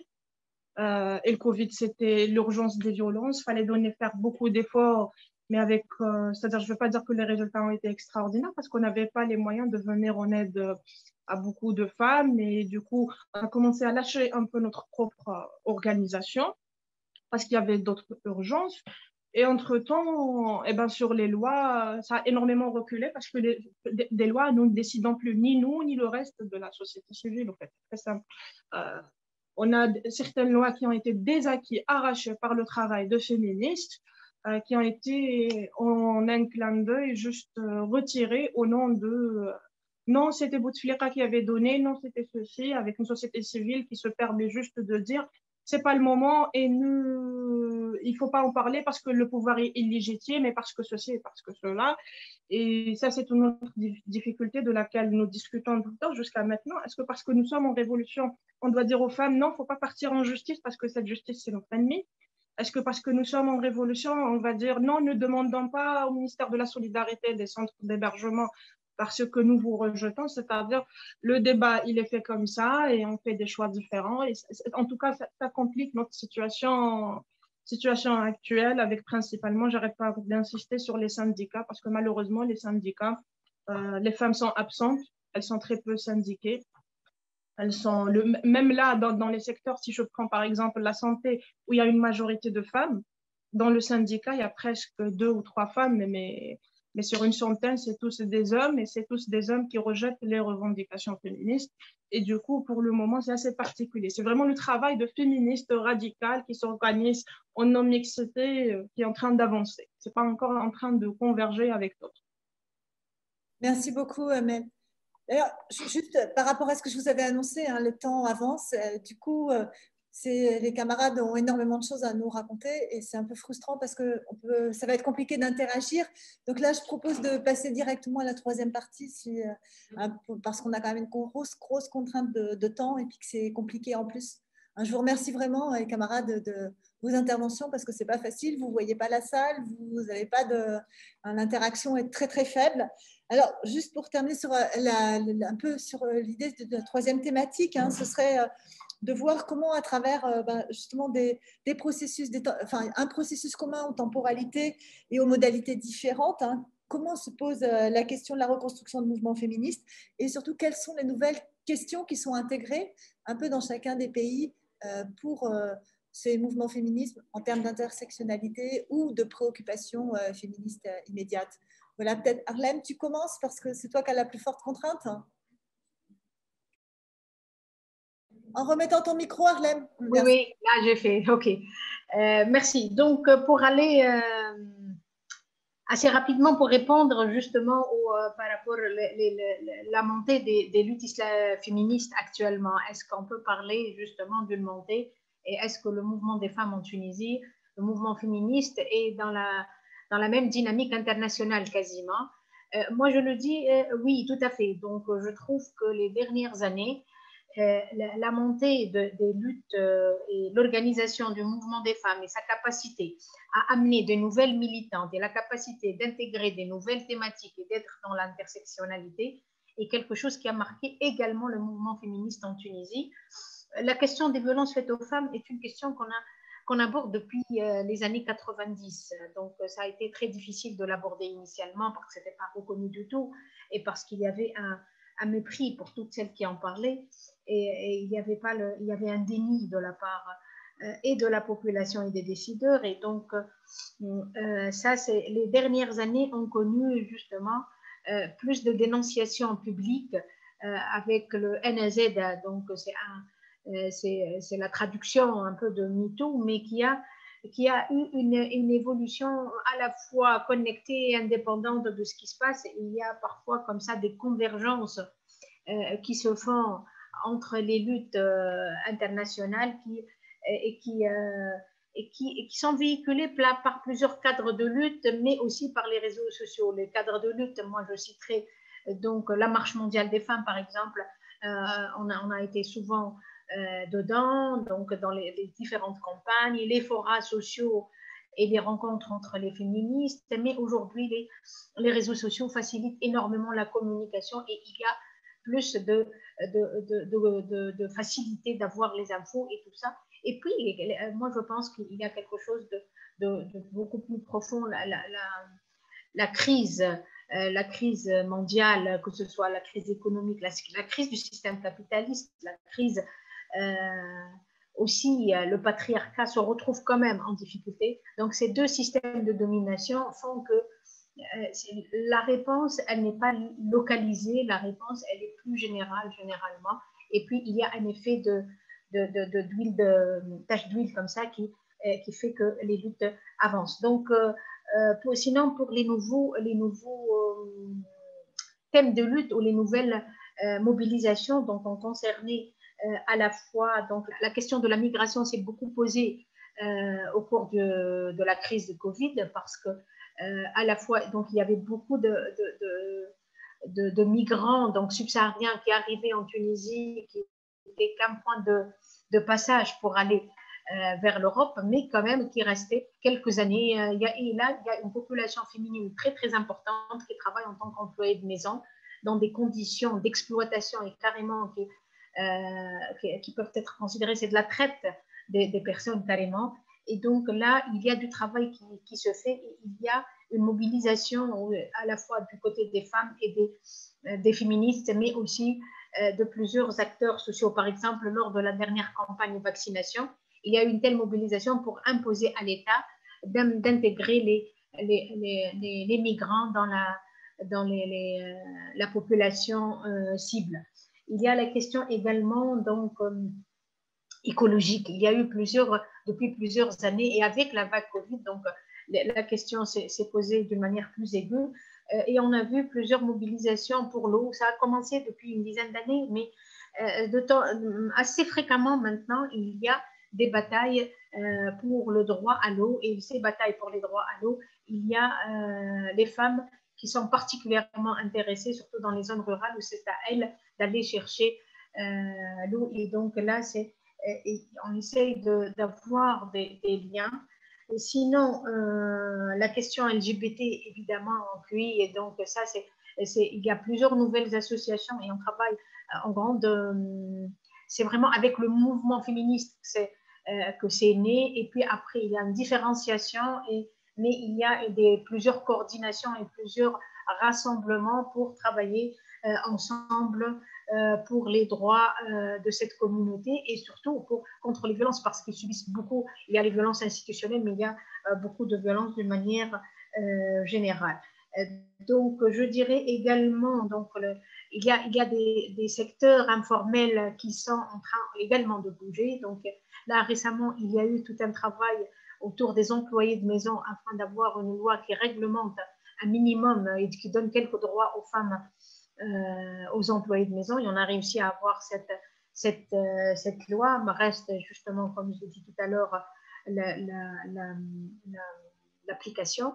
Donc voilà, sinon, aujourd'hui, je peux dire que le mouvement féministe est un mouvement donc, euh, qui, voit un gain d'intérêt et une mobilisation assez importante, mais avec beaucoup, beaucoup de défis. Les défis, donc, c'est beaucoup de débats théoriques aussi euh, entre euh, les décoloniales, les intersectionnels, les universalistes. C'est les mêmes débats qui existent ailleurs, je pense, mais euh, moi, ma, hantise, c'est de voir euh, justement une certaine institutionnalisation de plus en plus croissante des associations féministes classiques autonomes et qui étaient assez, assez, euh, assez militantes. Et puis, un certain regain d'intérêt avec le féminisme d'État, parce que le féminisme tunisien autonome donc, s'est constitué contre le féminisme d'État. Et aujourd'hui, les passerelles entre le pouvoir et les, et les féministes euh, de terrain et de ces, euh, et de ces mouvements autonomes devient plus...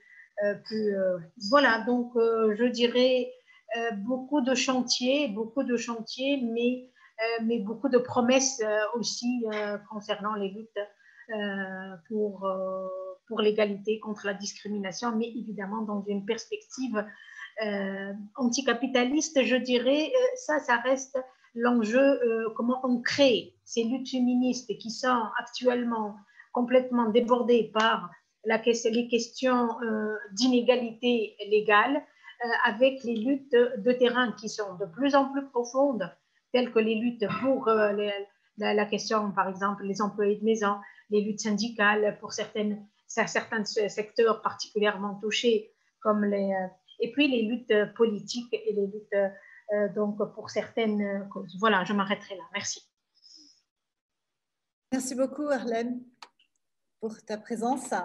Si jamais tu as besoin de nous quitter. Hein, je suis désolée, justement, je suis euh, obligée de partir.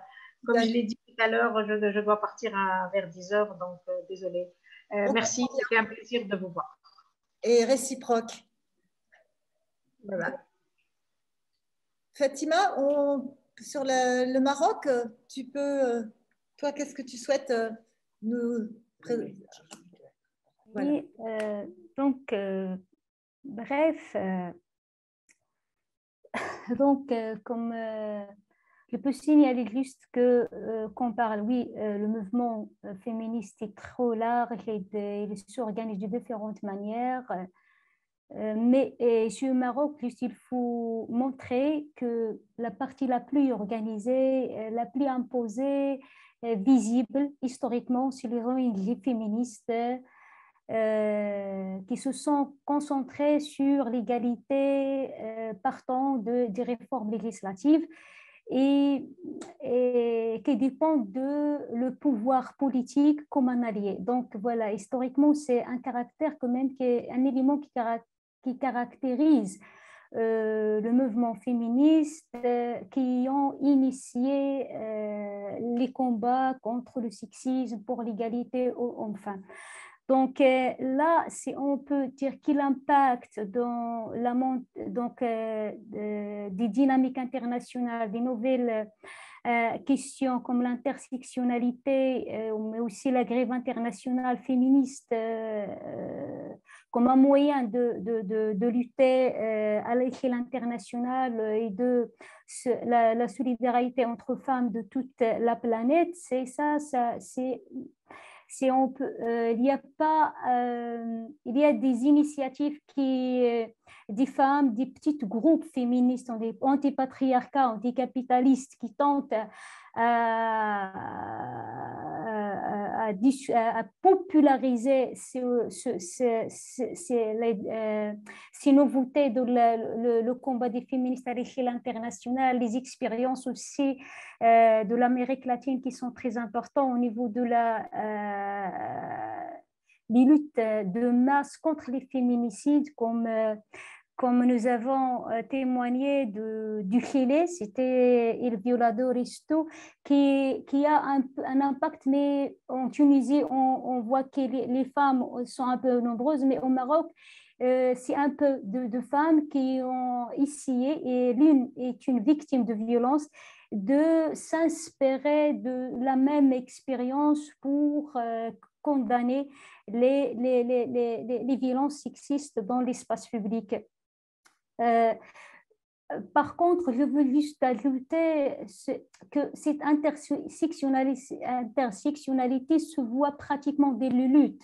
On voit les luttes des femmes contre, contre la détérioration de leurs conditions de vie, contre la privatisation de la santé, euh, euh, contre l'extractivisme, contre la soif, contre euh, la destruction des environnements, contre l'accaparement des terres au Maroc.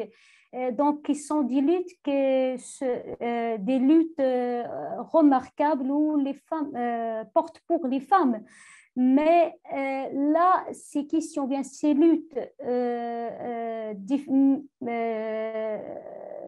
qui condamnent en fait un système capitaliste, patriarcal, extractiviste, ne, se, ne se traduit pas dans des espaces, comment on dit, intellectuels quand même, euh, ou bien des ONG féministes qui, qui ont choisi euh, leur voie, c'est de, de, de, se compter en le, le, pouvoir politique, qui est un féminisme en fait d'État. Et elle reste vraiment des, des luttes importantes qui, qui, qui, qui, fait l'appel à cette à cette, euh, comment dire, cette, euh, à cette conception ou bien cette, euh, ce n'est pas la théorie, mais cette, des méthodes qui renvoient à l'intersectionnalité et la nécessité de, de la dimension d'intégrer différentes, différentes forces d'oppression que subissent les femmes. Donc, aussi, je vais parler juste de la, la grève internationale des femmes ou féministes.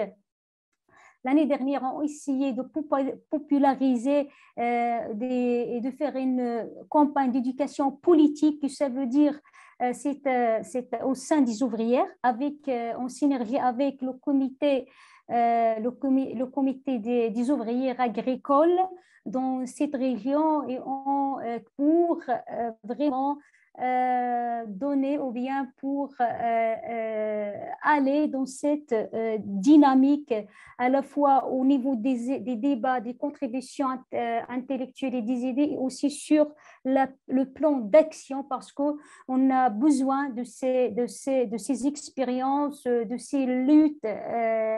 Qui sont très importantes dans nos combats contre une société capitaliste patriarcale, aussi contre ce rapport sur nord-sud issu du rapport colonial qui pèse encore sur ces, ces pieds, qui pèsent aussi sur, sur les femmes. Si on parle des, femmes ouvrières, c'est vraiment euh, s'inscrit dans le rapport nord-sud.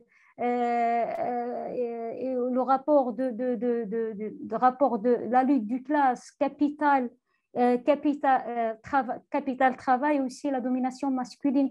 Donc là, c'est vraiment l'intersection, la question veut dire, et ces nouvelles euh, questions se concrétisent de l'action dans les luttes des femmes et posent des enjeux pour le mouvement féministe ou bien le mouvement féministe ou bien comment construire une force féministe radical anticapitaliste enraciné et pour aussi le mouvement ouvrier et le, euh, qui euh, son rôle aussi crucial dans le, synergie de lutte contre la, la bureaucratie, c'est l'intégration de, de, des bureaucrates dans le système euh, d'exploitation capitaliste, mais c'est de récupérer, bien comme on dit, de, euh, de aller là-dessus pour lutter pour un mouvement euh, féministe enraciné, populaire de classe qui intègre différentes euh, de, forces d'oppression et qui est synergie avec le mouvement ouvrier qui lutte malgré euh, la domination bureaucrate, malgré l'idéologie libérale qui tend à, équilibrer deux parties contradictoires, mais voilà les réalités. Merci et ravi et désolé pour être long. Pas du tout. Merci beaucoup à toi, Fatima. Et donc, euh, Amel Oui, je suis là. La situation en Algérie euh, J'ai juste envie de dire que ce n'est pas forcément commun à tous les groupes féministes. Nos, nos, visions sont différentes. Euh, allô? Allô? On t'entend très bien. On ah, super. Bien. Oui, oui, vas-y. Voilà, donc je, disais que principalement, peut-être aussi c'est un conflit générationnel, parce que la génération qui est née avant le code de la famille, qui a une sorte de statut personnel qui est venu, qui a existé à partir de 1984, et à la génération qui est née après ce code de, la famille. Ce code, c'est un code qui, qui, perpétue toutes les violences euh, faites aux femmes, qu'elles soient économiques, euh, physique ou autre parce que il consacre la, au fait, la, la, supériorité euh, de l'homme sur la femme. Donc, il crée un rapport, il, il, il renforce les rapports de, de, de, de pouvoir et les, les, violences. En tout cas, pour, pour, pour moi, je ne veux pas dire pour toute ma génération, mais majoritairement pour la nouvelle génération, le combat ne se limite pas au code de la famille. C'est vrai qu'il est problématique qu'il faut travailler sur les lois, mais il faut travailler sur autre chose. Euh, principalement pour moi sur, euh, sur, le travail, sur les violences économiques, parce qu'au final, surtout avec la venue du Covid, nous sommes en train de le vivre. On ne peut, euh, c'est-à-dire des femmes pas indépendantes économiquement, des femmes qui sont exploitées. Ces femmes sont en train de travailler à plein temps toute la journée, mais elles n'ont pas de salaire, elles n'ont pas de revenus, elles n'ont pas de droits sociaux. Et du coup, ces femmes sont exposées à toutes sortes d'autres travail, euh, d'autres violences. Euh, si je parle de travail formel, donc déclaré, là, dans la masse salariale, il n'y a que 18% de femmes. Sur 30 ans, on a avancé même pas de 1%. Sachant que sur d'autres statistiques, et c'est aussi problématique, hein, mais euh, en tout cas, sur d'autres statistiques, les femmes sont plus formées, sont plus diplômées, sont plus compétentes et sont plus surqualifiées. Euh, parce que, pas parce qu'elles sont supérieures ou elles sont plus intelligentes, mais parce que le, système actuel patriarcal, euh, discriminatoire, bah, il est en train de dire que euh, si vous n'êtes pas surqualifié, mesdames, vous allez être exposé à toutes sortes d'exploitation et de discrimination. Après, bien sûr que le code de la famille reste une revendication principale parce qu'on peut avancer sur beaucoup de choses, mais quand les lois nous bloquent, euh, et ben ça va tout le temps nous faire revenir en arrière. Le code de la famille, il est venu dans un esprit justement colonial. Le code de la famille reprend absolument l'esprit du code de l'indigène, le citoyen de première euh, zone et le sous-citoyen. Donc le sous-citoyen aujourd'hui, c'est la sous-citoyenne, c'est les femmes. Nous sommes des citoyennes sous, réserve et, et, sur ça, il faut énormément travailler parce que ce n'est pas normal d'avancer sur beaucoup de choses et de continuer d'avoir un tuteur, de continuer à être bloqué en cas de divorce, en cas de ceci, en cas de cela. Il y a, il y a, dedans, même si on n'est pas tout d'accord, c'est pas parce qu'on est contre, mais, mais, dedans, il y a aussi cette revendication à propos de la légalité successorale. Personnellement, c'est pas que ça fait pas partie de. Pour moi, il faut abolir l'héritage. C'est pour ça que je ne donne pas, c'est-à-dire dans mon groupe, en tout cas dans mon collectif, ce n'est pas une quelque chose sur lequel sur laquelle on travaille énormément. Les violences et les féminicides euh, aujourd'hui, euh, c'est-à-dire c'est une urgence. Ça a toujours été une urgence, mais la mobilisation elle est encore plus importante et ces violences sont en train d'être augmentées euh, parce que les femmes ont de plus en plus accès, elles sont en train d'arracher euh, des accès à l'espace public ou à des espaces d'expression, c'est-à-dire il y a un changement social assez important. Et bien sûr, très souvent dans les changements sociaux, les violences deviennent un peu plus, je sais pas, un peu plus visibles pour ne pas banaliser ce qui se passait avant. Et sur ça, que ce soit sur le niveau au plan des lois, certaines lois ont existé en 2015, mais elles ne sont toujours pas appliquées parce qu'il n'y a aucun mécanisme parce qu'il n'y a aucune formation, parce que les femmes ne savent pas, parce qu'il y a une discrimination très importante, à la participation politique. C'est-à-dire beaucoup pensent que les Algériennes, depuis d'ailleurs depuis la guerre de libération, que, or que euh, on participe, on est très active, mais on est toujours exclu euh, euh, de façon très patriarcale, de façon très misogyne, d'une façon très simple au fait. Si on parle du de la participation dans, dans, les partis, dans les assemblées, dans les syndicats. Il y a eu une loi en 2012 et ça a été le travail de féministe. Ça a été vraiment un, plaidoyer qui a été fait en 10 ans, qui a expliqué qu'il ne s'agissait pas de compétences, il s'agissait seulement d'exclusion et qu'il fallait criminaliser cette exclusion, il fallait mettre des mécanismes pour que les femmes aient accès le plus normal du monde et pour qu'elles soient protégées contre les discriminations, le harcèlement qui puisse avoir lieu dans le travail ou dans le parti ou dans le collectif ou dans l'association. Malheureusement, en 2020, novembre 2020, cette loi a été, elle a été juste barrée dans, dans un régime, dans un système qui est, qui est ils disent qu'il est semi-présidentiel, mais il est vraiment présidentiel parce que le président peut sortir ce qu'il veut, peu importe qui lui a dicté ça. Mais en tout cas, ça ne vient pas de la volonté populaire pour ne pas, parce que beaucoup pensent que c'est les populations qui sont encore archaïques, qui ne sont pas prêtes au changement, qui ne sont pas prêtes à l'égalité. Peut-être dans le discours, mais dans la pratique, les femmes participent énormément. C'est les lois qui sont vraiment rétrogrades. Et j'ai envie de dire que maintenant, de toute façon, ça a commencé en 2007. Peut-être que la nouveauté, c'est qu'on parle d'intersectionnalité, c'est qu'on parle de mouvements comme dans mon collectif. C'est un collectif qui, qui, intègre la question LGBTQIA+. Euh, euh, on travaille aussi avec les migrants migrantes, euh, c'est-à-dire, euh, je ne vois pas pourquoi on vit euh, dans un même territoire, même si je ne crois pas au, au, aux frontières, mais si je vis, moi et n'importe quelle autre femme, je veux qu'on ait les mêmes droits, les mêmes, euh, les mêmes droits, accès aux mêmes choses, accès au travail, accès à la, protection, accès à beaucoup de choses. Donc, les femmes migrantes elles sont très nombreuses en Algérie, elles subissent. Au fait, il euh, faut, faut, appeler un chat un chat. La traite humaine continue à exister dans nos frontières, alors que nous sommes en train de signer des conventions, des blablabla, et on s'engage dans beaucoup de choses. Or qu'il y a des femmes et des hommes aussi, mais les femmes le vivent doublement parce que parce que ce sont des femmes, parce que nous sommes dans un système patriarcal.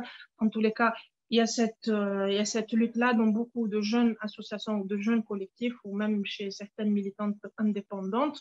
Et puis pour finir, je pense que c'était pas très visible avant le Covid, la lutte pour l'avortement, parce que personnellement, on travaillait énormément en collaboration avec les copines tunisiennes, même si elles ont des difficultés à cause de, certains changements qui se passent sur place. Mais avec la, la fermeture des frontières, euh, cette solution qui est bien sûr illégale parce que c'est il, est illégal de parler d'avortement, il est illégal d'avorter en Algérie, il est illégal de disposer de son corps selon plusieurs lois, c'est-à-dire l'homosexualité elle est criminalisée, euh, l'avortement il est criminalisé, plusieurs choses comme ça qui sont qui sont un héritage colonial au fait. Euh, le code pénal, il a juste été traduit en, en, 1962 du code pénal français. Ça a évolué en France, mais ça n'a pas évolué ici.